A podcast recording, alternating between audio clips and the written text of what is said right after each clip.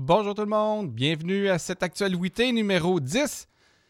Numéro 10 de cette euh, deuxième, ben non, numéro 6 de la deuxième saison en fait, parce que chaque fois que j'update le projet, je change de saison. Il n'y a pas vraiment deux saisons, il y a comme cinq saisons, parce que ça a beaucoup euh, varié. Le concept a beaucoup changé depuis le début. Mon concept d'actualité a plus de variantes que la COVID-19. Puis jamais vous allez vous en débarrasser. C'est avec nous pour le reste de la vie. C'est un peu ça. Euh, bienvenue à tout le monde. Euh, qu'est-ce que je voulais dire? J'ai quelques petites plugs à faire. J'essaie, j'explique jamais le concept de, ce que je suis en train de faire au début. Puis je devrais le faire surtout pour les gens qui sont en rattrapage puis qui comprennent pas trop qu'est-ce qui se passe. Euh, je fais un direct sur ma page Facebook. ça dépend des journées, ça dépend des semaines, mais là, en ce moment, on est vendredi. 20h30 euh, le 5 mars, j'en direct sur ma page Facebook. Ensuite, je mets la vidéo sur YouTube et en version audio sur toutes les plateformes que vous écoutez vos podcasts. Vous pouvez écouter en rattrapage. Euh, ça, c'est le concept. Je reçois des, deux personnes avec qui on passe à travers un peu l'actualité, on discute, rien de sérieux. Commencez pas à juger chaque propos. Il n'y a pas d'experts. Ben, il y a des experts dans certains domaines, mais on n'est pas expert en tout. On discute de manière sympathique, juste le fun, OK? C'est vraiment une discussion comme entre amis autour d'un verre. Fait que commencez pas à prendre ça trop au sérieux. On est dans le divertissement. Euh, qu'est-ce que je voulais dire d'autre? Euh, oui, merci à tous les gens qui me... Rem... Merci à tous les... Il n'y a pas de son ou... Euh? OK, parfait. Toujours... Parce que moi, j'ai un retard avec les commentaires. Fait qu'il y a toujours quelqu'un qui me dit quelque chose qui me fait paniquer, qui me fait suer. Puis là, finalement, c'est quelqu'un qui devait dire pendant le décompte qu'il n'y avait pas de son. Pour les gens qui réécoutent en rattrapage, ils n'ont pas le décompte. Anyway, merci euh, aux gens qui me, euh, qui me félicitent pour le, documentaire qui est passé à Télé-Québec la semaine passée, Aiguille sous roche, qui parlait de, du mouvement anti-vaccin ou de l'hésitation à la vaccination. On était très prudent de la manière dont on voulait l'aborder pour ne pas être trop confrontant, pour pas avoir pour pas vivre un ressac de ces gens-là. Le but, c'était d'ouvrir une conversation avec les gens. La réception a été merveilleuse. Je suis vraiment, vraiment, vraiment content. Les gens ont compris ce qu'on essayait de faire. J'avais peur que les gens ne comprennent pas ou que ça les fâche. Finalement, ça a été super cool. Ah, Bruno, je pense qu'il me niaise en disant qu'il n'y a pas de son. Ceux qui me parlent du look, ben oui, j'étais tanné un peu, fait que je suis rendu devant. Euh, j'étais tanné de mon sous-sol. Puis, fait que je suis rendu, regardez, devant un, fond vert. C'est weird, hein? Ce qu'on peut faire maintenant d'une manière tellement facile. C'est comme, ah, magie, je suis rendu dans le sud légalement. Euh, oui, il y a un petit effet bizarre de mes lunettes à cause du fond vert en arrière. Euh, je, lis vos commentaires en même temps. Ça passait à Télé-Québec, le documentaire. Bon, là, je pense que j'ai fait assez de, assez de choses au début. Je veux qu'on commence ça. Je vais recevoir mes invités aujourd'hui, mes deux invités. Très, très heureux de les recevoir. Euh, je leur ai demandé, euh, je pensais pas faire d'épisode cette semaine parce que je dois vous avouer, je travaillais je travaillais sur l'idée de le faire en présentiel. C'est ça, la dernière semaine, je vous ai comme laissé sur une espèce de cliffhanger à la fin de l'épisode en vous disant il s'en vient peut-être des affaires intéressantes. Je voulais le faire en présentiel, mais ça n'a pas fonctionné cette semaine, mais ça devrait fonctionner bientôt. Bientôt, parce que je suis un peu tanné de cette espèce de zoom-là. Je, ne suis plus capable. À soir, ça va être bien, là. mais euh, j'ai hâte qu'on puisse se voir en vrai, puis je pense que ça va être plus intéressant dans la dynamique, dans la conversation. Fait que je travaille là-dessus. Je ne sais pas si ça va être la semaine prochaine ou dans deux ou trois semaines éventuellement. Euh, donc c'est pour ça que euh, c'est pour ça que j'étais pas sûr d'en faire un cette semaine puis que je me suis pris de dernière minute. J'ai demandé après-midi à deux personnes que j'apprécie, que je trouve vraiment intéressantes, puis ils ont accepté de venir. Euh, fait que je suis très content. Je vous les présente à l'instant. premièrement, j'ai Geneviève Peterson qui est animatrice à Cube Radio, qui est la radio Internet de Québécois. Elle est aussi chroniqueuse au Journal de Montréal. Elle est auteure. Elle est auteure, entre autres, du livre La déesse des mouches à feu, qui est présentement adapté au cinéma. C'est comme le seul film, je pense, qu'on peut voir au cinéma présentement. J'ai aussi Pierre-Yves McSween, qui est chroniqueur économique au 98.5 FM à Montréal et animateur de l'émission Indice McSween à Télé-Québec. Tous les deux sont dans la même maison présentement. Je ne sais pas pourquoi. Euh, ça donne comme ça, c'est cool. Euh, je les ajoute, je les accueille à l'instant. Bonjour à vous deux. Salut. Allô? ça va bien? Un arrangement pour faire mousser nos carrières. Dans le fond, on s'aime pas vraiment. C'est ça. Ah ouais. Moi, ouais. Moi, je travaille juste dans une radio Internet. Fait que, tu sais, sortir avec quelqu'un qui est dans une vraie radio, ça me. Puis moi, je suis comme le Youpi du 98.5. Ça prend un freak des chiffres pour rentrer dans la patente. Genre, si on faisait un classement des power couple, vous vous mettez où? Oh, On n'est pas un power couple. Non, non, moi je dis un underground. tu sais. La preuve, c'est qu'on est dans mon sous-sol présentement. Ça te donne une idée comment on est haut dans la hiérarchie. Est-ce que vous êtes avant Louis-François Marcotte puis Patricia Paquin ou après? Ah, ils ont bien plus Ils d'expérience. sont que nous encore en couple? Ben oui. Ah oui? Oui, franchement, j'en dis. Mais je sais pas, moi, je suis pas full le, le éco-vedette. Tu dis qu'elle est épouvantable. Tu vois le genre de joke qu'elle fait. Ouais, non, mais les gens que ça fait 20 ans qu'ils sont en couple dans l'industrie, tu comprends que c'est des, institutions, c'est du patrimoine. Ils sont vraiment meilleurs que nous. Là. Nous Nous, nous, ça fait pas trois ans, puis on dit que l'amour dure trois ans, fait qu'on attend. Fait qu'on signe aux trois ans. On est comme un, un premier appel public à l'épargne en bourse. Est-ce que vous est-ce que vous habitez en... Ah là, ça, vois, ça- vous m'amenez dans quelque chose qui m'intéresse même pas. J'ai pas envie de poser des questions. Ben, la réponse, c'est non, parce que sinon, on serait conjoint de fait, ça ne fonctionnerait pas. Non, on a trop d'enfants pour habiter sous le même toit. Ben, Euh, parlons de ça. C'est dans les sujets, c'était dans la liste de sujets que j'avais parlé de ces conjoints, de conjoints de fait. Je sais que Pierre-Yves te fait une chronique là-dessus euh, à la radio. Je sais que Geneviève t'a écrit aussi là-dessus dans le, dans le journal de Montréal. Euh, sur les changements de réglementation, c'est. euh, on veut marier les conjoints de fait, ou du moins on veut ajouter des protections aux conjoints de fait. Ça part du.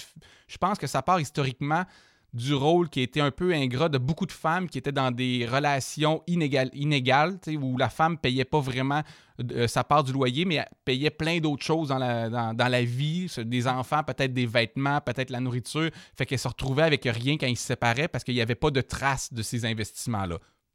Grosso modo, c'est un peu ça.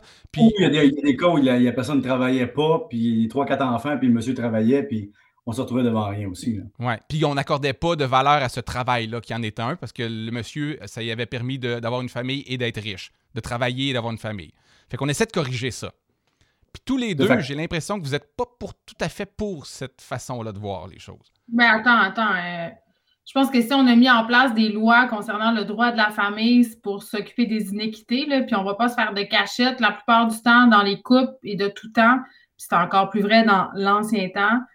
Euh, ben, c'était les femmes, justement, qui, s'occupaient de la maison, qui, faisaient le travail domestique, finalement, pour lequel il n'y avait aucune rémunération. Fait qu'à un moment donné, quand les gens se sont mis à divorcer, euh, c'était pas normal que la madame elle se ramasse avec rien. Moi, je l'ai vécu dans ma famille. Ma grand-mère et mon grand-père se sont séparés quand ils avaient quelque chose comme, je sais pas, 60 ans. Puis j'ai 38 ans, donc ça fait quand même un petit bout. C'était quand même novateur. Puis ma grand-mère avait C'était dans les premiers à avoir la mauvaise nouvelle. oui, non, mais tu sais, c'est sûr que pour une femme comme ça, euh, de dire, ben, je peux m'appuyer sur une loi où justement la personne avec qui j'ai partagé ma vie, le père de mes enfants, va pourvoir à mes besoins jusqu'à la fin des temps parce que je serai jamais apte à travailler. C'est clair qu'il faut que ça existe. C'est clair que quand on a des disparités dans un couple, qu'une femme, par exemple, s'appauvrit pour élever des enfants ou qu'une femme est dans une situation de grande dépendance économique, tu peux pas juste sacrer ton camp. Puis là, je parle en termes femmes parce que c'est souvent les femmes, pour plein de raisons, là, qui ont le, mo- le- le moins gros salaire finalement. Euh, c'est clair qu'il faut les protéger, ces femmes-là. Mais à un moment donné, euh, je trouve que on a une responsabilité maintenant, quand on sait ce qu'on sait, en 2021, le couple change, les modalités de famille changent, de s'adapter, de connaître ses droits, de savoir euh, c'est quoi les conséquences? Parce que moi, je, je- quand je me suis divorcée, je savais même pas c'était quoi quasiment ce que j'avais signé. L'avocat m'apprenait au fur et à mesure ce à quoi j'avais droit, ce à quoi j'avais pas droit. Puis j'étais comme, ah, ouais. Je suis pas toute seule dans ma gang, là. Ouais. Puis tu Euh, t'es divorcé relativement jeune, fait que le patrimoine ne devait pas. Tu sais, c'est pas pareil que se divorcer à 55 ans ou à 60 ans, puis là, ça peut être très, ça peut être horrible. là. Attends, quand il y a une maison dans l'équation, là, à Montréal, le patrimoine il est quand même là. là. La maison, le réseau. Quand, tu passes 7, 8, 10, 12 ans avec quelqu'un, euh, les REER, ça vaut quelque chose. Ouais. La, la maison vaut quelque chose. Puis en plus, c'est dans ton moment où tu vaux à peu près ton prime de valeur le marchande. Donc, euh, tu sais, lui, il y a une chose, par exemple, il faut, faut distinguer deux affaires. Protéger les gens qui n'ont aucune Ok, protection. attends, je veux juste oui. dire que là, là Pierre-Yves commence sa chronique. Non, mais protéger les gens qui ont une. Non, mais protéger les gens qui n'ont pas de protection, oui. Forcer les gens qui sont en, disons, trois ans ensemble ou un an ensemble à devenir mariés de facto, et là, t'amènes des problèmes importants parce que à partir de quel moment des conjoints sans enfants doivent partager un actif? Je te donne un exemple. Nous, on est. Mettons, c'est pas nous, là. Mais mettons c'est nous, là. Ben, c'est quand même un bon exemple. Mettons qu'on se rend compte qu'on n'a pas d'enfants. OK? On en a cinq. Mettons qu'on n'a pas. Mettons. OK? Puis là, Mais je la liste, voilà. Mettons, mettons que j'ai- un, bon actif, je rencontre madame, on vit ensemble trois ans, pac, Mais pourquoi c'est pas moi qui ai le meilleur actif, mettons? on va faire le même. Geneviève, euh, elle a un 2 millions, hein, puis moi, j'ai, moi euh, écoute, qu'est-ce que tu veux, j'ai pas une scène, ben, j'ai tout dépensé.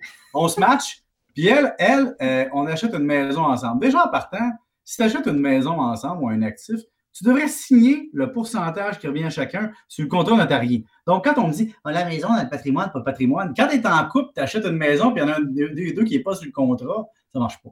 Deuxièmement, là, elle achète une maison avec moi. Moi, j'ai droit à moitié de son. Mettons qu'on achète une maison d'un million ensemble. Là, tu es en train de dire que moi, j'ai droit à moitié de la valeur d'un million parce que je me suis acheté trois ans avec elle, qu'on n'a pas d'enfant, rien. Ça met trop d'automatisme. Tu sais, comme Québécois mais euh, moi, je suis d'accord avec ça. En passant, moi, j'ai signé avec ma blonde aussi un acte notarié en pourcentage de la maison. Puis à chaque fois que j'en parle à des gens autour de moi, là, ils me traitent de sans cœur, de weird. C'est comme vraiment pas. C'est bizarre. Non, mais tu as besoin de régler le ben, problème quand tout va bien. Avec les enfants, 50-50 la maison, c'est si pire que ça. Puis regarde, moi, mon ex avait mis 20 000 de plus que moi, à peu près. Je ne sais plus le chiffre exact, en cash down. Mais quand on s'est séparés, elle a repris son 20 000, mm. puis euh, le calcul bizarre là, de Montréal. Puis après ça, on a séparé le gain, ou pas le gain, mais le capital, c'est pas vraiment de gain. Mais tu sais, on, l'a fait, c'était pas. Puis moi, ça me fâchait pas. C'est pas comme, oh là là, on a fait des enfants, il faut séparer le capital, le gain. Non, c'est en fonction d'entendre que tu as. Non, mais tu sais, moi, quand même, je trouve quand même que si tu es conjoint de fait après un certain temps, surtout s'il y a des enfants d'impliquer, peut-être que la résidence familiale pourrait être considérée comme faisant partie d'un patrimoine familial. Là où c'est important de faire une distinction, parce que là, on parle, euh, on parle de l'aspect financier, du partage mm-hmm. des pensions alimentaires. Euh, ce qui est fondamental, ce qui s'est passé cette semaine au fédéral, notamment, c'est qu'on a modifié la loi euh, en droit de la famille pour qu'on puisse considérer la violence familiale en cas de séparation, parce qu'il se passait des affaires absolument épouvantables et débiles et inhumaines. Attends un peu, euh, je ne sais pas de quoi tu parles. C'est quoi? Ben, ben c'est ça. Je, je, te l'explique par exemple, si tu étais dans une situation de violence conjugale, euh, puis que tu divorçais ou que tu te séparais, marié ou conjoint de fait, le juge n'avait pas à tenir compte de cette violence-là lorsque venait le temps d'attribuer la garde des enfants.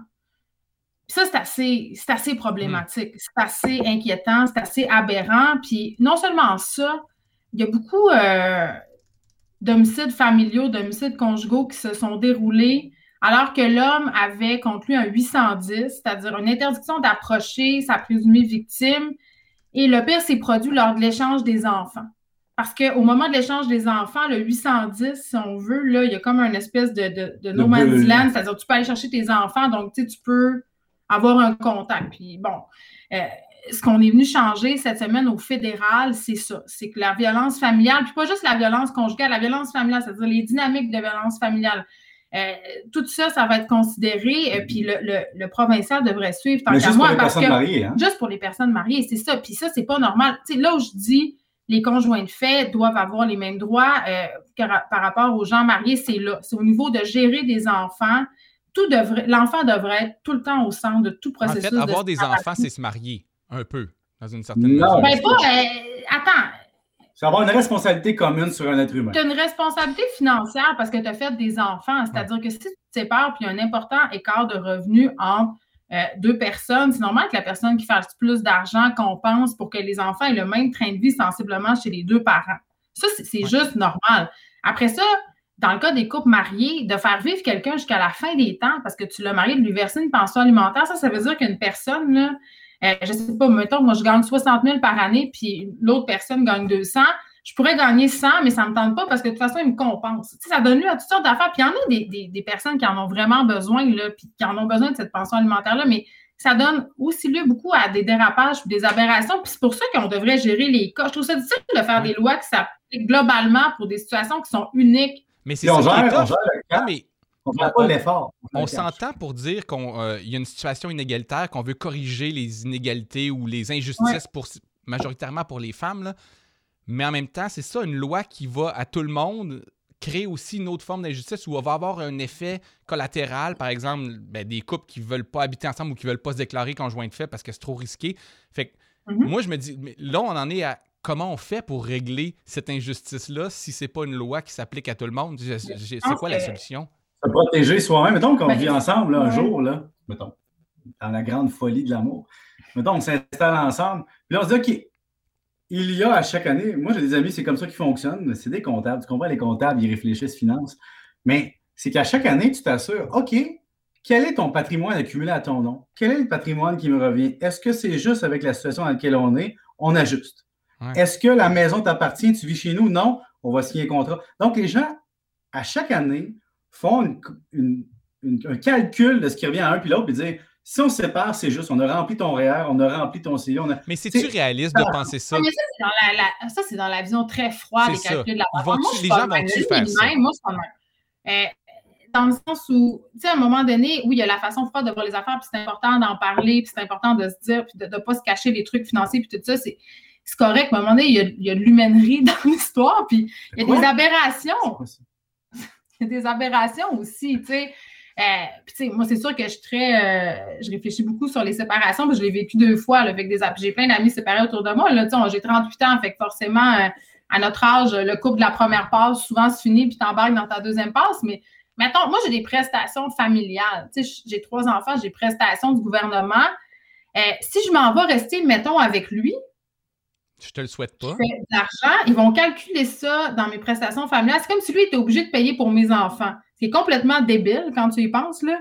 Puis si, par exemple, au hmm. contraire, moi, je suis son ex-femme, puis que je m'en vais, puis que lui me paye une pension alimentaire, si j'ai un autre chum qui embarque dans l'équation, c'est pas calculé, lui, dans sa pension. Il ne payera pas moins quand le gouvernement peut payer moins, il le fait, mais quand il ne peut pas payer, il le fait. En, somme, si t'es l'ex, c'est comme. Si t'es l'ex, le nouveau. Mettons, elle rencontre un joueur de hockey. Mettons, c'est mon ancienne blonde, on a des enfants ensemble. Hey, vous avez beaucoup de scénarios imaginaires. Non, elle rencontre un joueur de hockey. Mais moi, je suis plus Marc Bergevin. Oui, hein, je sais. Mettons, mais Marc Bergevin, c'est une bonne paye. C'est comme un joueur de hockey. Oui. Donc, vous avez les deux, les cheveux là à l'abandon. Alors, Marc, Marc euh, t'es comme mon successeur. mais non, Marc, ah, ah. mettons qu'elle rencontre un gars comme Marc Bergevin, puis là, il est millionnaire. Elle va vivre avec dans une maison de millionnaire ou un appart de millionnaire. Tac!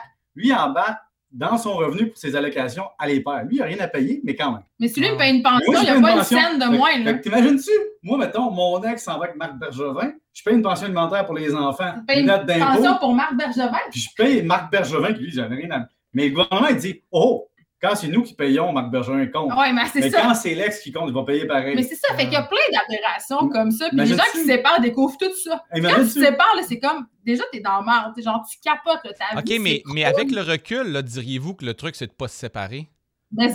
Ben là, en même temps, Louis, l'autre affaire. Non, mais il faut faire les coupes de convenance. Là, tu restes ensemble, mais tu te trompes. En fait, en fait le best, ce serait que le best, ce serait pour vrai, moi, dans un but purement froid. Mettons que je prends mon côté très cartésien, tu sais, froid. Il n'est pas vraiment comme ça. Non, mais je mettons, veux je veux vous rassurer. Je dirais, forme une alliance économique avec une personne avec qui tu penses que ça va être un bon pari. Ah, mais ça, c'était bon, ton idée. Puis arrive, il y a une bonne idée. Pour vrai, là, euh, Théorique, son, idée, il a suivi. Non, non, mais c'est que c'est chiant. Les gens qui sont en couple ont plein d'avantages dans la vie, mais lui, il mhm. dit on devrait pouvoir se choisir une, tu sais, comme en anglais, person, une personne fiscale. Tu sais, mettons, moi, je suis pas en couple avec personne, mais genre, j'ai mon meilleur ami ou ma meilleure amie. Ton plus un. Oui, choisis ton, plus, un. fiscal. Comme des libéraux, là, C'est génial. C'est génial. Fait que là, tu fais ton plus un. Si c'est ton chum, parce que tu es avec tant mieux. Si tu te sépares, ça devient ton coloc. Mais ça peut être, tu sais, ouais. Mais là, y a-tu de la jalousie s'il t'abandonne puis il se trouve un autre plus un puis qu'il est comme. Mais là, tu fais comme en Utah puis tu fais tes impôts en tant que troupe. Parce que regarde bien ça, Louis. Mettons qu'on on applique la loi, du, la loi du mariage à tout le monde qui est conjoint de fait. Ce qui va arriver, c'est que les gens vont se matcher en classe sociale. Là, t'es un millionnaire. Mais c'est déjà ça quand même. Ouais, mais ils sont même, mais tu sais, un millionnaire va se marier avec une millionnaire, va, va te magasiner là-dedans et vice-versa, puis les gens moins nantis vont avoir de la misère à. Mais là, les gens ils vont encore dire que, tu l'amour, l'argent, tu sais, comme t'as pas Moi, de plus je vieillis, plus les gens sont cyniques avec l'amour, plus ils disent, tant qu'elle vive une vie amoureuse de merde, autant mieux qu'elle soit rentable. Là, je sais pas. Mais en même temps, moi, je t'aime quand même. Même si je suis pas rentable. Ben oui, mais, mais t'as pas de qualité. OK, next sujet. On va passer à un autre sujet avant que vous vous laissiez... avant que, vous je veux pas que vous sépariez devant nous autres. Euh... C'est du mot. Ben, je sais bien. ça serait vraiment bon. Ça serait comme dans Big Brothers, mais meilleur. Est-ce que vous écoutez Big Brothers? Tous les deux? non? Ah, Colin, je ben, J'ai été une fois pour voir François, François Lambert, tu sais, moi, il me divertit. On n'avait pas besoin de l'écouter, tout le monde parlait de ça. Mais là, j'ai juste su que Claude Bégin s'était matché avec une Instagrammeuse. avec Isabelle Nadeau. Bon, voilà, c'est ça, j'ai su. C'est pas une Instagrammeuse, c'est une productrice de contenu. Excuse-moi. Ouais, mais elle n'est pas conne. Pour de vrai, là, dans ben, on réalise qu'elle n'est pas conne. Là, toi, là, Moi, j'adore les Nadeau. Oui.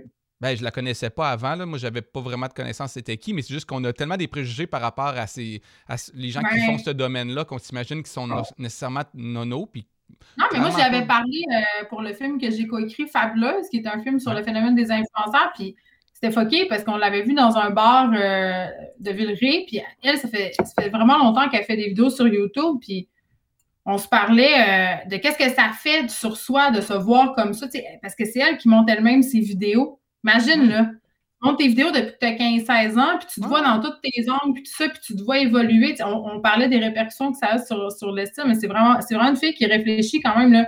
c'est cool, les ado parce que c'est un parti, là, mais euh, c'est comme quelqu'un qui est venu un peu apporter un contre-discours euh, à ce qu'on voyait habituellement dans le monde de, de l'influence, en guillemets. Là, les, la mode, par exemple, de faire son house tour puis de montrer des choses super belles, toutes bien placées. Elle faisait son house tour puis c'était ah trash, puis c'était un peu. ouais. Moi, celui qui va avoir, celui qui va vraiment gagner, c'est qu'il va faire sa vraie routine du matin. je me lève, ah je m'en vais à la salle de bain. Faire caca? Ben, ou quelque chose de genre. Tu sais, là, là, OK. C'est vrai. Là, t'es dans le real talk. Tu sais, mais si tu me dis, je me lève, je mets mon produit oil of volé. Mais non, non, mais, non, hein, non, je me lève, là, non, mais à la limite, moi, c'est juste, moi, j'ai une indifférence par rapport aux influenceurs, influenceuses. Euh, tu sais, puis c'est de bon ton dans mon milieu de les détester les humoristes les détestent. Puis je sais pas d'où vient cette haine-là, mais il faut toujours qu'on trouve quelqu'un à détester. Non, c'est pas une compétition. Je pense que ça Comme les gens de Valleyfield. Vous crachez ces gens de Valleyfield, les humoristes, puis pourtant, je viens de Valleyfield. Ben, honnêtement, on est plus indifférent vers Valleyfield. Mais... Valleyfield, Je, me fais un point d'honneur d'être jamais allé aux régates encore. Non, mais elle a mangé des grillades, par exemple. C'est quoi des grillades? Oh mon, oh Dieu, oh mon Dieu. Ça, là, c'est la... Parce que moi, je viens du Saguenay, OK? Fait ouais, moi aussi. Moi, je viens de Jonquière. Bon, de quel quartier? Non, mais je viens d'Arvida. Moi, je viens du plus beau quartier de. Mais là, j'ai plus un homme d'Arvida, fait que je t'aime. Je le sais. Je le sais, c'était mon voisin en face de chez nous. voyons donc, pour vrai! T'as jamais vu Louis chez vous? Sa mère habitait en face de chez nous. Ouais. Ben non, oh c'est la conjointe de son père. Fait qu'ils ont habité quelques-uns. Mais je connais bien son frère. Je connais bien David. Ah, incroyable. Mais moi, les petits. Pourquoi je te parlais de ça? Attends, euh, Arvida. Ah oui, les grillades. Oui, parce qu'on a, vraiment du chauvinisme culinaire au Saguenay, tu le sais. Puis Pierre, tu sais, j'arrêtais pas de parler des affaires du Saguenay. Fait que je pense qu'il est un peu tanné que je me tire un rang. Il fait m'a amené au Grand Tronc avec les fils. C'est comme le bar où il y a le plus vieux système de réfrigérage de bière au monde. Tu sais, non, non, non. Ah puis là, on va manger des grillades. Petit quoi, des grillades. C'est la, pour vrai, là, ça clenche le monde au complet, la gang. Pour vrai, là, c'est genre, OK du pain blanc, dégueulasse, pomme, délicieux, là, tu sais, qui goûte comme, tu prêt à digérer à l'avance, tellement moelleux qu'on dirait que tu croques le nuage de Philadelphia. Ça, avec une espèce de bacon épais, mais pas fumé, cuit dans des épices bizarres qu'on sait pas trop c'est quoi. Avec quoi? Il n'y a pas de Il y a de la moutarde, il y a des, oignons. Des tomates. Puis là, c'est comme un sandwich hein? délicieux. Là, c'est malade parce que derrière le Grand Tronc, il y, a, une cabane de monde. C'est un couple, OK? Ils font ça, la caboose. Mais ils font ça comme un peu en chicanant. ah ouais, comme vous autres un peu. Comme 25 ans qui font des grillades, ils saillissent un peu, mais ils font la meilleure, le meilleur sandwich. Tu sais, les systèmes de refroidissement de bière, c'est à l'azote aujourd'hui. C'est refroidi par un gaz. Mais dans ce bar-là, c'est un bar qui date des années. Ouais, il ouvre le comptoir, puis il y a comme des tuyaux. Puis le deuxième étage est condamné, ça va comme te tomber dessus. Puis tu sais, les gars, ils te racontent des histoires de Toe Black et de Maurice Richard, puis qu'une moment donné, les Red Wings de Detroit étaient venus à Valleyfield pour un élément promotionnel dans les années, tu sais. Mais attends, avant, Gordie Howe est venu à Valleyfield. Mais es-tu grillé? Non, mais es-tu grillé ton pain ou il est. Il est, euh... non, il est blanc, il est mou, il est comme, il est spongieux. Là. Ah, ouais, c'est bien bizarre. Moi, je faisais cette face-là, puis je jugeais. Hmm. Puis là, maintenant, l'été, je dis à Pierre, c'est parce qu'on irait tu à Valleyfield manger une petite grillade? Mais, là, moi, je mange plus de gluten depuis une semaine, fait que ça marche pas. Non plus. Moi, je mange juste la grillade du sol parce que je peux pas manger le sandwich. Ah. Pierre aussi est intolérant au gluten. Au début, je pensais que c'était juste un style qui se donnait, mais non. Ah, ben moi, je, pas, je sais pas si je suis intolérant au gluten. Je pète tout le temps, fait que je veux voir si ça va changer quelque chose dans ma vie. Ben, ben Est-ce que tu bois de la bière présentement? Oui, mais ça, c'est mon. Euh, mais le gluten liquide, je le prends encore. C'est intolérant au gluten à, Non, j'ai pas dit que j'étais intolérant au gluten. Là. Je fais pas chier personne avec ça. Là. Je fais juste moi essayer des régimes alimentaires de temps en temps, mais j'en parle pas d'habitude. Des régimes anti Moi, moi c'est Fred Savard qui m'a convaincu juste à dire. Il avait mal partout, il a arrêté le gluten puis ça a sauvé sa vie. Fait que moi, non, mais le gluten fait, crée de l'inflammation. Puis il y a des gens qui sont plus sensibles à l'inflammation, puis c'est cancérigène l'inflammation. Fait que c'est sûr. Bon, comme on disait avant le début de ton podcast, de, ton Facebook Live, euh, nous ne sommes pas des experts, des nutritionnistes. non, mais là, vous me faites penser à ma mère qui a, lu un livre sur la madame qui dit qu'elle a arrêté de boire du lait et qu'elle a arrêté d'avoir mal au Moi, j'ai fait mes recherches sur Internet. Peut-être que le vaccin va mettre la 5G. Ah, mais moi, je ne prends pas de produits laitiers non plus. Mais ça, ça fait longtemps. Ah, mon Dieu, là, Seigneur. As-tu du plaisir aussi? Moi, je prends tout. Ben moi, c'est pour me donner un style, ça. J'aime ça de dire les choses que je fais pas. J'adore ça, que, le monde, que le monde parle de quelque chose, puis je fais comme non, moi, je consomme pas ça. Qu'est-ce que j'aime ça. Mais c'est comme si tu peux te tirer un rang d'emblée. J'adore. Ouais, ouais. Ben, j'arrive dans, dans le piège, je dis moi, je suis à part, je suis comptable. C'est comme avouer que tu es quelque chose. Les ça super, genre, pas- Mais justement, les gens au début, ils trouvent. les gens au début, ils disaient comptable, Moi, préjugé, avant. préjugé, puis après ça, ils font comme Colin, il m'a eu. C'est une bonne personne. Pour quand vrai, tu penses que te- tu penses que après mettons 5-6 ans là, de carrière médiatique très présent, les gens te voient plus comme un comptable plate là? Non, il me voit encore comme un comptable Ah ouais, plate, mais c'est un ça. comptable plate, Mais tu sais, ça, c'est une autre affaire. Puis je veux, je veux mettre le doigt là-dessus puis peser. Oh mon Dieu. Ça, parce que tu fais une profession. Coucher t'es- divan? Non, mais tu sais, ça me fait rire. Tu C'est comme si je disais Ah, les humoristes sont drôles. Ben non, il y en a qui sont vraiment plates. Dans Mais là, il leur essaye vie. de me dire que les comptables sont vraiment Non, mais nice. pour vrai, j'ai fait plusieurs carrières dans ma vie et les meilleurs parties, c'est les comptables. Non, mais moi, je valeur. vais dans ces parties, puis c'est pas nécessairement vrai, mais ce que je veux dire, ah, mais c'est que les contacts, ses amis sont vraiment sexy. Ah Juste vous dire, c'est comme une table insoupçonnée. Bah, ça fait c'est les gars des HEC là. Ils sont tous pareils. Non, non, non, non, non, non, non, non, non, non, non, Non, non, non, j'ai des amis de l'UQAM aussi. Non, non, c'est des, c'est des gens. en Des comptables de l'UCAM, ça fait ça, Là, ça c'est se trouve lady une job. bloomer, les Les comptables. C'est ça comptables, quand tu vas HEC, là, ceux qui flashent dans 20 ans, c'est les gars de marketing. Ils ont des grosses. Après ça, des gars de finance qui disent je vais être big, je vais aller à Wall Street, finalement ils finissent à Montréal, ça rue Saint-Jean. C'est ceux en fait, c'est ceux qui t'aiment pas présentement parce que tu chiales contre les bitcoins. C'est ça, exact. Non, ça, c'est c'est pas, ça, non, mais ça, c'est pas. Ça, Ça, c'est euh, GameStop, eux ça, c'est. Je pas, je parle pas des bitcoins, je, je parle du risque que c'est. Puis c'est pas les gars de finance qui me crachent dessus en passant, hein. C'est les gars simplement qui, qui en ont fait une religion. Puis moi, je dis, écoutez, dans un portefeuille diversifié d'une personne responsable, t'as une portion de risque. Terrible, j'aime ça, il parle toujours comme un disclaimer. T'as une portion de Ah risque. T'as une portion de risque, puis les bitcoins en font partout, la crypto-monnaie, mais qui mettrait 100% de son, son avenir dans un titre boursier? Personne. Mais il y en a des gars qui Ben, en tout cas, 100% moi, si j'ai regardé, là, euh, si euh, j'avais pas suivi ta page Facebook, là, puis j'avais investi dans les bitcoins en nous, en nous l'année passée, là, ben, j'aurais quadruplé mon investissement. là. Ouais, mais si tu avais écouté mes conseils depuis 20 ans, tu aurais déjà un actif plus gros que Tu ce que tu conseils investi dans depuis les 20 conseils. ans? Non, dans le sens que. Ce qu'on va dire, c'est que moi, dans Il avait vie- 6 ans, puis il donnait des conseils financiers. Non, mais- déjà comme Non, mais je le sais mieux que toi. Ce que je veux dire, moi, j'ai commencé à investir en 1998. On est en 2021. Fais le calcul, ça fait 23 ans. En 23 ans, si tu investis chaque année, peu importe, tu as fait des coups d'argent, non, ça va. Ça va Je veux juste te dire qu'il me parle intense de même quand je me lève. Il est 7h02, puis déjà, il me parle de même. Ouais, mais là, il est à la radio. C'est parce que il est- il est- tu vois pas le micro, mais il est en train de parler à Paul Je le Arcand. vois. Non, mais là, c'est parce Mais que non, je mais attends, là, on est dans la chambre de Pierre-Yves. Regarde, son lit Ouais, là. là, c'est parce que ce que tu vois pas, c'est. là, attends, Ici. moi, je dors Je là. vais virer de bord, mais ma console est là, là fait que je travaille ici le En fait, t'as une chambre de divorcé. Hey, Il y a- quelques secondes. Attends, il y a un tableau des là, je m'en tâches. viens, je vais te le montrer parce que là, je vais le faire parce que Geneviève, elle capote. Moi, j'ai. j'ai- Ma chambre, c'est optimal. Puis là, il y a, il y a un tableau des tâches. Parce que moi, c'est mon Ah. to-do list. J'ai besoin, moi, de dire OK, je ne vais pas oublier ça, payer telle affaire. Je suis de même. Je m'excuse tout le monde, je suis un peu freak, mais j'ai. Comprenez-vous pourquoi j'habite pas avec à ce temps? Hey, un- tu- Attends un peu, là. Quand tu te réveilles le matin, première chose que tu vois, c'est un tableau des tâches. Mais ma chambre, moi, moi j'ai trouvé, trouvé ça cave d'avoir une chambre super décorée, cool.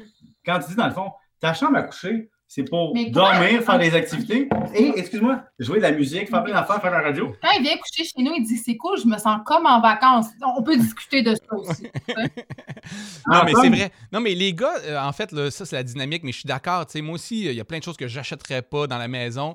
Euh, Puis c'est ma blonde qui insiste, sauf que j'en profite quand même parce que ça fait un environnement plus sain, plus. Ça, ça, ça marche pas. Non, pas des bibelots, mais genre, euh, pour qu'il faut absolument que les coussins soient d'une couleur qui fit avec un cadre. Mais tu t'en rends pas compte, mais c'est fait une chouille, puis ça finit par jouer sur ton humeur que ça fit. Ben, des coussins de divan. Ah, j'ai pas ça. Ben non, je sais bien que t'as pas de coussin de divan. Christy, tu dors sur un ton- futon pas de base. Non, non, hé là, là, vous- non, là, c'est ça. hein. Tu veux pas que je dise ça. hein? Le quoi? Ton divan. On parle de ton divan? Celui d'en haut? Celui d'en haut. Quoi, celui que j'aurais pas acheté si ça ne sortait pas avec moi? Hey, euh, moi, quand je me suis séparé, évidemment, il restait plus rien dans la maison. Tu sais, pas grand-chose. Il restait une coupe d'affaires, pas grand-chose. Fait que je suis arrivé, c'était comme le- la maison de la désolation. Tu, sais, tu rachètes ta maison, mais elle est vidée.